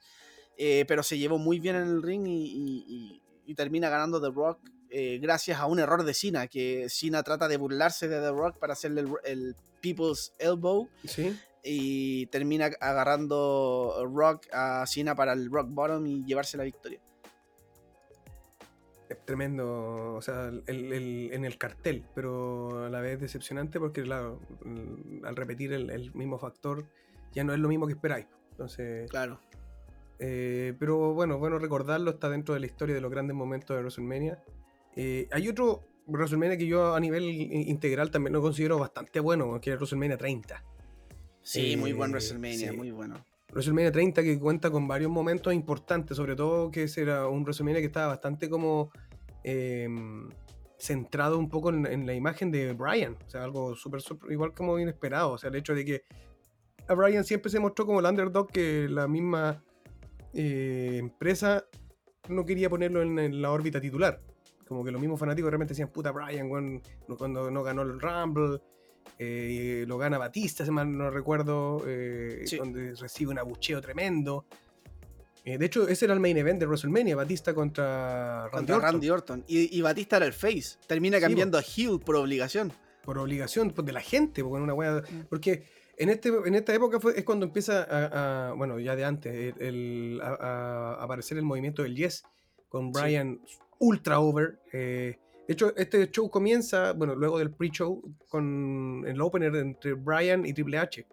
Mira, si, si yo dije que el mejor opener era Owen Hart contra Bret Hart, este es el segundo mejor opener para mí. Sí, sí, es tremendo. Porque además que la estipulación es que si gana eh, Bryan, entra en, la- en el main event eh, y pasaría Sí. a ser un triple threat. Y no solo eso, si ganaba Triple H, Triple H se unía al. al- Sí, po, o sea, no es que, no es que como gana Triple H, ah, ya, cagaste Bryan. No, el que ganaba se unía a la, a la lucha por el campeonato, que era el campeonato unificado. Sí. Campeonato mundial de peso pesado, eh, así como llamado. Creo que este es un, un tremendo WrestleMania, partiendo porque, bueno, también se da uno de los, de los buenos de estas luchas como que la ocupan igual para meter a, a más luchadores que el Android the Giant Memorial Battle Royal, que en este lo gana Cesaro, cuando levanta el Big Show como si fuese nada y lo echa por la tercera cuerda. Eh, y también cuenta con uno de los momentos más impactantes de la época, de la última época, que tiene que ver con el final de la racha. Claro, que la lucha no fue la más espectacular, pero ¿No? el, el final de la racha. eh, no, porque ese- esa lucha de, de, de Lesnar contra Taker eh, fue, fue lenta, Taker no se vio bien físicamente. Después tuvieron una revancha en SummerSlam, que esa fue muy buena. Y Sí. después también en un Hell in a Cell, que también fue tremenda. Pero esa lucha en particular no fue muy buena, pero sí eh, fue impactante por el resultado. Fue... No, totalmente. O sea, y aparte también hay, bueno, hay un material bastante bueno que lo recomiendo mucho que lo vean en, en la network, que es eh, esto el 24, cuando cuentan la historia como del evento en general de WrestleMania 30. Y ahí muestran que. Y de hecho hay una promo también de, de, de Paul Heyman que habla acerca de esta lucha. Donde pone como en juego, donde pone como esta eh, eh, enigma de. ¿Era algo que se planeó o algo que sucedió netamente por, por las condiciones en las que estaba el Taker en la lucha? Muchos Claro. comentan que después de la lucha, bueno, en este en el material que está en la network de, de WrestleMania 30, el resumen del día, muestra que al terminar la lucha, Taker salió de- del, o sea, del Gorilla Position, que es donde están todos antes de entrar, Mm. y se, de- se desmayó, tuvieron que llevárselo a, a un hospital. Entonces, muchos, o sea, este, existe como esta duda de que si esto es una, fue parte de- del guion, el hecho de, de- de la victoria de Lesnar o fue algo que se dio en base a, a las condiciones que estaba hablando Taker. Así que fue impactante por todas partes. Yo me acuerdo muy bien de ese día porque yo me acuerdo que tuve que salir en ese momento y tuve que salir en auto manejando y venía de vuelta cuando de repente me llegan eh, comentarios de un grupo de fútbol en el que pertenezco donde no había como tantos fanáticos de la lucha, pero sí algunos que cono- conocían un poco del tema. Y en un semáforo, qué sé yo, como que miré y veo pantallazos de. él termina la racha del Undertaker y a mí como que me dio una weá en el corazón. Así que, ¿qué? Y me, weón, debo decir irresponsablemente que traté de irme lo más rápido posible para seguir viendo el evento y para enterarme qué es lo que estaba pasando. Y efectivamente causó un, un impacto no solo en el, en el fanático del wrestling, sino que a nivel mediático en general. Eh, entonces, bueno, fue algo que marcó un precedente y que, como decís tú, no fue una lucha tremenda, pero sí que fue eh, increíble lo que sucedió, el resultado. Brock Lesnar into the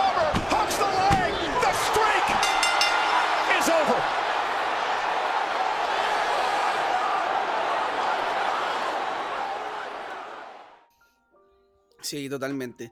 Bueno, para mencionar eh, otras, eh, yo tengo una lucha acá en, eh, de WrestleMania 34 que creo que eh, vale la pena mencionar.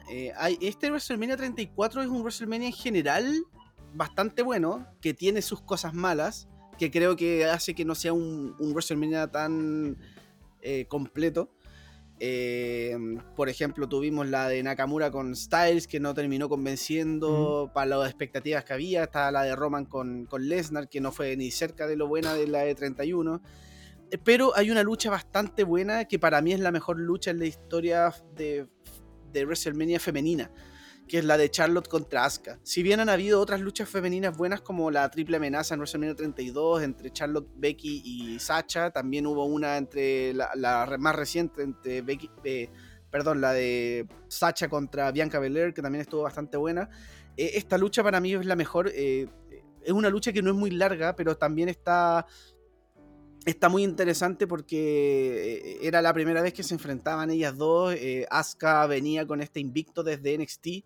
Entonces, eh, en el papel iba a ganar Asuka. Y para sorpresa de todos, eh, gana Charlotte con la figura 8.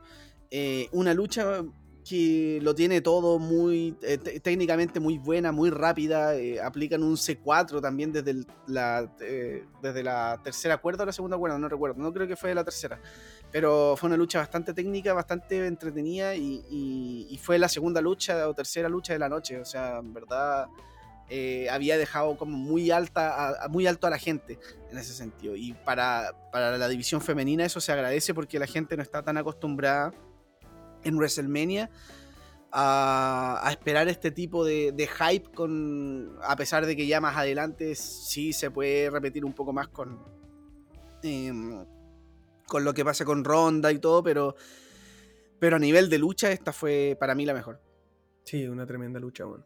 Este evento en general, weón, claro, contó con cosas bastante, por ejemplo, olvidables, que según yo, el Braun Strowman con Nicholas contra Cesaro y Sheamus. sí, sí, sí. Qué fue- manera de gastar un campeonato en pareja. eh, y Nicholas fue, o sea, se hablaba de que Strowman iba a elegir como un compañero y toda la cuestión y termina siendo un, Un niño. Un niñaco. Eh, entonces, claro, pasa a ser ya, tú decís, este típico show que hace la WWE como para involucrar a la familia. Que si bien, claro, se puede hacer formas, pero hay formas más interesantes de hacerlo. Sí, y acá, Eh, a- acá el tema es que estaban los campeonatos envueltos. O sea, Eso por es. último. Por último, una lucha que no haya nada envuelto. Y ahí ya algo para darle una victoria al niño. Que entiendo que la cuestión era súper emotiva al final. del- el- porque era como hijo de un de alguien, de, ahí, de un árbitro, no sé. Que, que le dieron Sí, un árbitro, John oportunidad. Con. Aquí me aparece como John Mm. Con. Sí, pero bueno. Eh, en, lu- en ese WrestleMania también tuvimos un muy buen opener con Rollins, eh, Finn Balor y The Miz por el campeonato Sí. intercontinental. Eh, y lo que me gustó mucho de ese WrestleMania es que se dieron todos los resultados que yo creo que nadie pensaba que se iban a dar. O sea, yo pensé que iba a ganar Nakamura, pensé que el campeonato intercontinental eh, lo iba a retener The Miz, pensé que nunca pensé que Jinder Mahal iba a ganar la Fatal Four Way para el campeonato de, de los Estados Unidos. Y, y la más impactante, bueno, no, no pensé que eh, no pensé que Styles le iba a ganar a Nakamura y la más impactante no pensé que, que Lesnar le iba a ganar a Roman, yo pensé que Roman iba a ganar sí o sí Sobre Sí. todo porque se decía que Lesnar terminaba el contrato y toda la cuestión. Y gana. Eh, También, pero bueno. Ahí se- aquí se da una lucha que yo pensé que, o sea, todos pensábamos que iba a ser de otro, o- otra la fórmula, que era la de Kurt Angle y, y- Oh, la mixta. La mixta que todo. Yo pensé en un momento que fue cuando fue en el primer careo, cuando estaba. Eh, ¿en qué, qué WrestleMania fue? ¿WrestleMania 31? No, no fue 31. Cuando se hace el primer careo entre The Rock, cuando estaba Ronda Rousey en el público. Sí, fue el 31. Eh, que yo pensé que dije, bueno, puta que sería bueno ver este, este cruce entre de nuevo The Rock y Triple H, que sabemos que tienen una historia increíble detrás de ellos. Y que iba a ser esa la lucha mixta que al final termina siendo después eh, Kurt Angle con Ronda Rousey contra Triple H y Stephanie. Que terminan ganando Kurt Angle y, Ronda Rousey, que eran como los face. Claro, sí. No, esa lucha estuvo bastante entretenida. Mm. Eh, y ya como a- para ir como mencionando las últimas luchas, eh, tengo... Este, este WrestleMania yo lo, lo tengo con mucho cariño porque yo fui, eh, estuve con el Andrés ahí en, en WrestleMania 35 y tengo dos luchas que para mí las, las tengo muy bien catalogadas, por decirlo así, aunque el WrestleMania en general estuvo muy entretenido a pesar de que el main event fue un poco decepcionante. ¿Mm? Eh, y la primera lucha que destaco es la de Triple H contra Batista, en una lucha donde Batista era la última lucha de Batista en la Sí. carrera. Ese Y era un no holds barred. ¿no? Sí, sí. Sí. Es una lucha que lamentablemente quizás el público no estaba tan envuelto porque el público igual está un poco agotado, pero la lucha fue muy buena y fue para hacer una, una era donde no hay mucha violencia, la lucha en general estuvo bastante violenta. O sea, me acuerdo cuando Triple H trata de quitarle el piercing de la nariz a Batista con, un alicate. No, verdad. Sí, hubo mo- momentos muy buenos de esa lucha donde también interviene en algún momento Ric Flair, que tiene todo el sentido del mundo. Eh, y bueno, Triple H termina llevándose la victoria y fue una lucha que, que encuentro que, está, que es muy buena y la gente quizás no la valora tanto. Eh, claro, es una lucha donde ya los dos es- no están en su prime, pero sigue siendo una lucha bastante entretenida. Aquí y la otra lucha... Dale, dale, ¿Ah? dale. No, dale. No es que eh, voy, iba a cambiar ya a otra lucha, pero... Ah, no, no, que yo quería hacer como, como cuando hablamos como de estos pequeños datitos, que cuando en este WrestleMania es cuando se da como el primer main event femenino, entre Becky Lynch, Ah, Ronda sí. Rousey y Charlotte Flair por el campeonato, bueno, por ambos campeonatos que estaban en juego. Sí. Así que una- Esa lucha era la que comentaba que decepcionó porque la lucha prometía para harto, la, la Sí. historia estaba bastante buena, Becky the Man, eh, la historia era muy buena, el personaje de Becky era muy bueno y eh, terminó siendo una lucha que quizás no, no- no va a ser tan recordada, o sea, Mm. eh, eh, no fue mala, no- o sea, si, no, si tú hubieses visto la lucha podría, y sin ver la historia, sin saber nada de antes, podría decir, ah, ya, igual está buena, pero para lo que uno se podría esperar, quedó muy corta, sobre todo porque Ronda también venía con harto hype y, y porque era el primer main event femenino también, entonces... Y al final fue medio bochado, no sé, fue, fue como extraño. Aparte, eh, también en este WrestleMania es cuando se empieza, por lo menos para mí, se empieza como a inculcar este odio a Baron Corbin, weón, cuando pelea contra Kurt Ah, Angle. Sí. Y, Eh, le- y y- bueno, y fue la última lucha de, de, de Angle en la WWE como luchador profesional. Eh, seis Sí. minutos de lucha, una basofia. Sí. Bueno. Eh, y eh, otra lucha de este WrestleMania que la recuerdo con harto cariño es la de Daniel Bryan contra Kofi Kingston por el campeonato de la WWE, donde Kofi Kingston estaba siendo respaldado por todo el estadio. eh, era impresionante el ambiente que se vivía ahí con el Coffee Mania, todos comprando las poleras, todos como. De verdad, todos apoy Era todo el, estadio apoyando a Kofi. Eh, irónicamente se da todo lo contrario que en el WrestleMania 30, donde todos querían que gane Daniel Bryan porque él era el underdog. Acá ah, Daniel Bryan era el, el heel y el underdog era Kofi Kingston. A mí me encantaba ese lucha- personaje de weón, como, como el Campeón del planeta. Sí. Era bueno, bueno, bueno. No, y bueno, y- y eh, lo, lo interesante es que, bueno, es cuático como de repente se dan vueltas las historias, porque este Coffee Mania nace como de una manera súper orgánica, po, no es porque haya sido como un buqueo, es porque Sí, po. reemplaza, me acuerdo, no me acuerdo a quién, a Mustafa Ali. Chamber. Claro, reemplaza a Mustafa Ali que, y queda cerca de ser, de ser el ganador. Y empieza a tener el respaldo increíble de la gente y empiezan a hacer Coffee Mania y bueno, tremendo momento que se debe haber vivido ahí, por lo menos para ustedes que estuvieron ahí como público, weón. Así que tremendo. Sí. Aunque también de acá en adelante el público decae un poco en, en cansancio, que bueno, Ujú. igual es entendible, esa, esa lucha desgastó harto y fue bastante emotivo. Y otra lucha que quería mencionar antes de pasar a la que dejamos pendiente, eh, que para mí es una lucha que también es infravalorada, pero yo creo que es infravalorada porque a la gente no le gustó el resultado, que es la más reciente de WrestleMania 37, la triple amenaza entre Roman Reigns, Edge y Daniel Bryan. Para mí una lucha tremenda. No, muy bueno. eh, muy buena y a la gente no le gustó porque ganó Roman, o sea, ¿para qué venimos con cosas? Y, a mí me, a- bueno, a mí me gusta Roman, pero no tengo ningún Este problema con el final. Sí, este Roman, porque el Roman Face no me gustaba. De hecho, pero- el final yo lo encuentro demasiado inteligente, muy bien planteado para lo que para el lugar donde está hoy día Roman. Eso, es que el final fue muy bien hecho porque está, te- es como, Roman es como que eh, de alguna manera te deja ver que no hay nadie por sobre él y que gana con contundencia, no, no, no, no sé, o sea, cubrió a los dos al mismo tiempo. Sí. Entonces, claro. usan harto como- esto. Usan harto esto de, de- de los cambios de ritmo, el concerto, la silla, la psicología, el tema de Edge, que estaba la- el, el cómo está Edge para luchar. eh, porque recordemos que Edge había luchado antes contra Randy Orton en luchas grabadas. No había sido con público, en vivo. Entonces, claro, es muy fácil en luchas grabadas de repente editarlas y todo eso. Acá está, era como la prueba de fuego de Edge, donde creo que se vio bastante bien. Sí. Y, y- y, bueno, gana Roman Reigns en una lucha que para mí fue muy buena.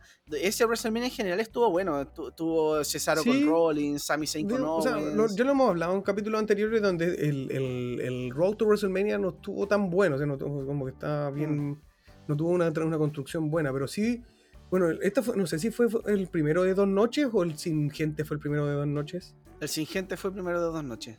Ya, pero en este, claro, en este también en el tema, por ejemplo, de, de celebridades que participaron con el tema de Bad Bunny y Damian Priest contra el Miz y Morrison, que fue Muy buen- buena. muy buena lucha, entretenida. A pesar de que Bad Bunny no sea como un luchador, dio. Bueno, y después de esto es cuando se gana como el respeto de muchos luchadores, así como que dicen, weón, nada que decir con respecto a su desempeño y al respeto que tiene por el. Por, como por mi profesión en el fondo, que lo decía Randy Orton específicamente.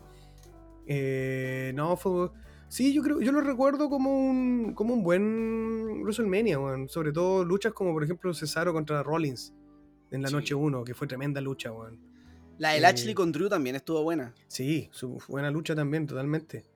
Eh, creo que fue un, un gran WrestleMania, fue bastante entretenido eh, y además tenía, contaba con este, con este, mm, ¿cómo se llama esto? Con este condimento de ser, de tener al público nuevamente, entonces Sí. había un hype especial, había eh, cositas muy buenas y cositas muy malas, por ejemplo el Randy Orton contra Bray Wyatt, para mí fue Sí. una tremenda cagada. Eh, Kevin Owens con Sami Zayn pudo haber sido mejor. Estaba Logan Paul metido por medio una Sí, mierda. Que fue muy corta la lucha también. Hicieron. Sí.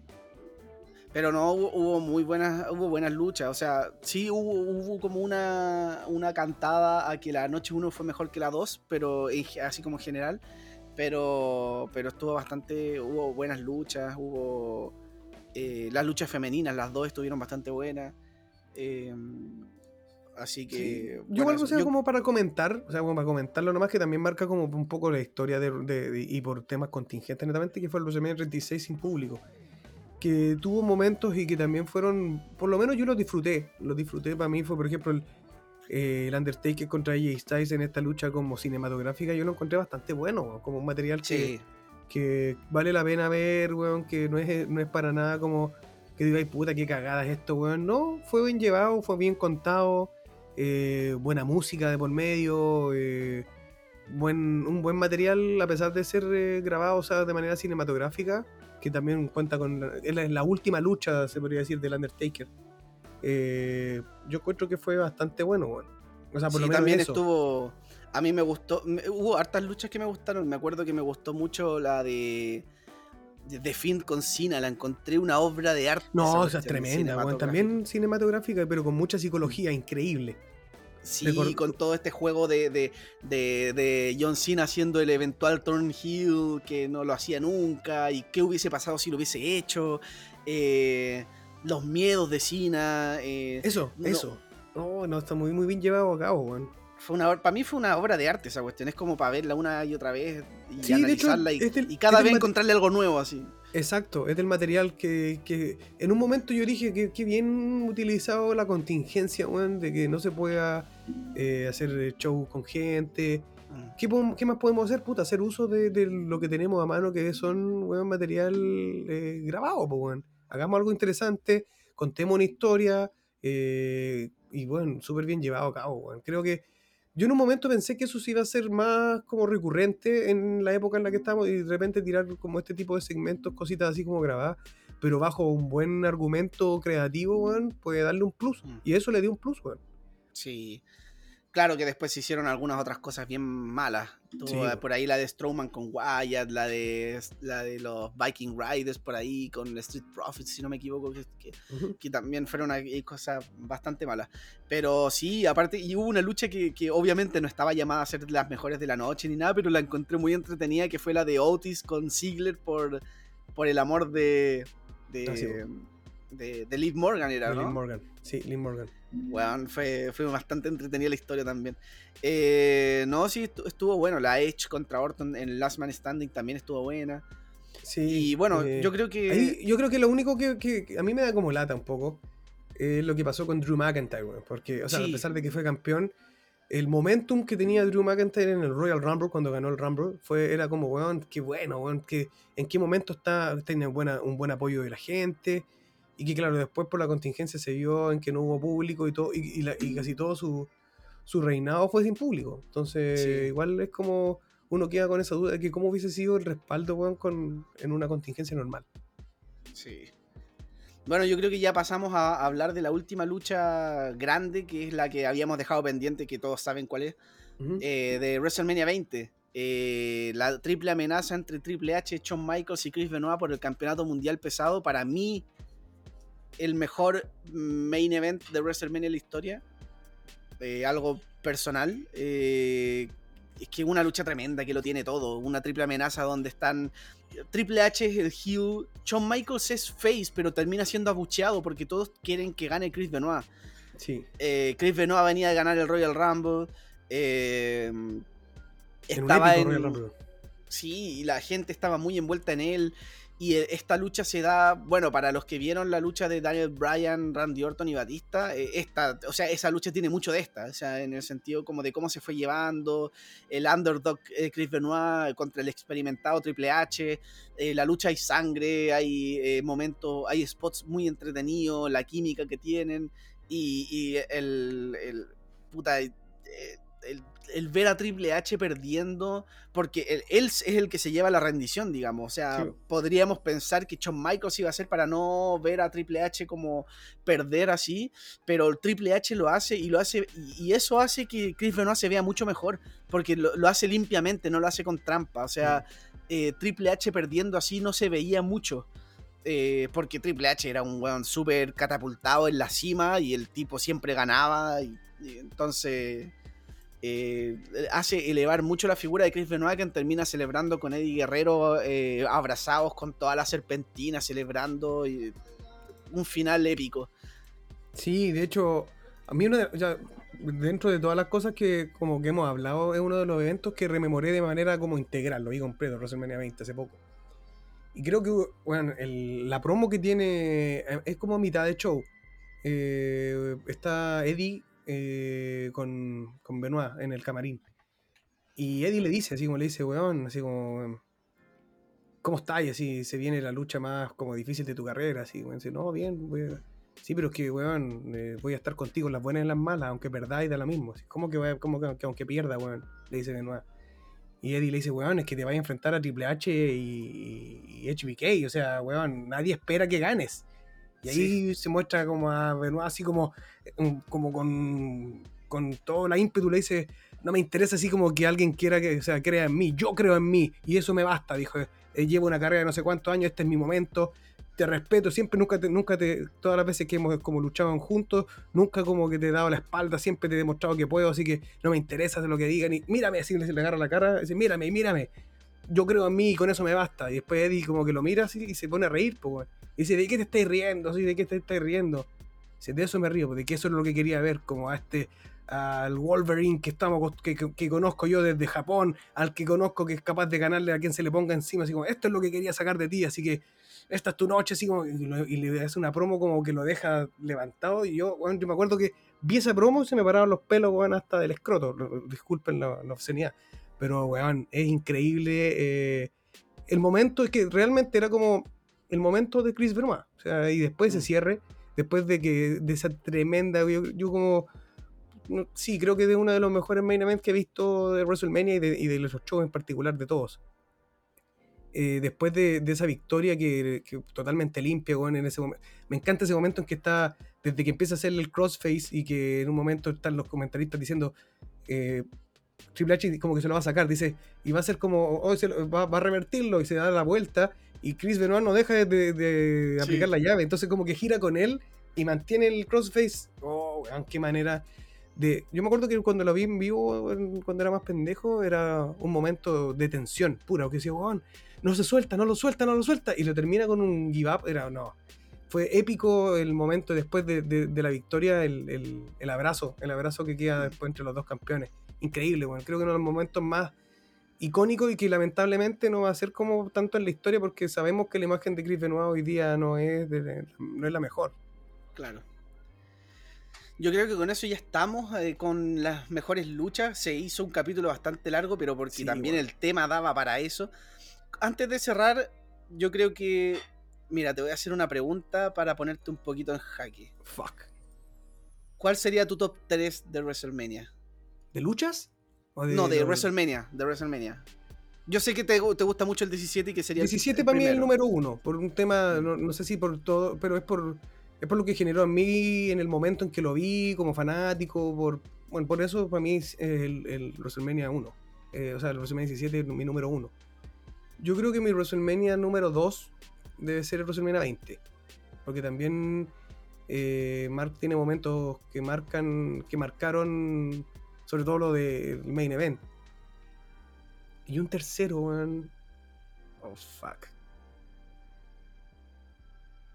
Me gustó mucho WrestleMania 30. eh, pero solamente, no sé, weón. Yo creo que solamente por el. Por el Michaels eh, Undertaker pondría el 25. El tercero, el- el- mi tercer puesto para mí está muy difícil de elegir. El primero, el primero y el segundo los tengo, más que claro, que el 17 y el 20. Pero el tercero ahí me poní. Ah, la aprieto, weón.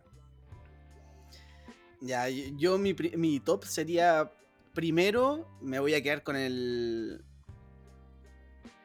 Es, que- es que voy a partir del tercero pa- pa- hacia el primero. El, tercero, tengo mis dudas de poner.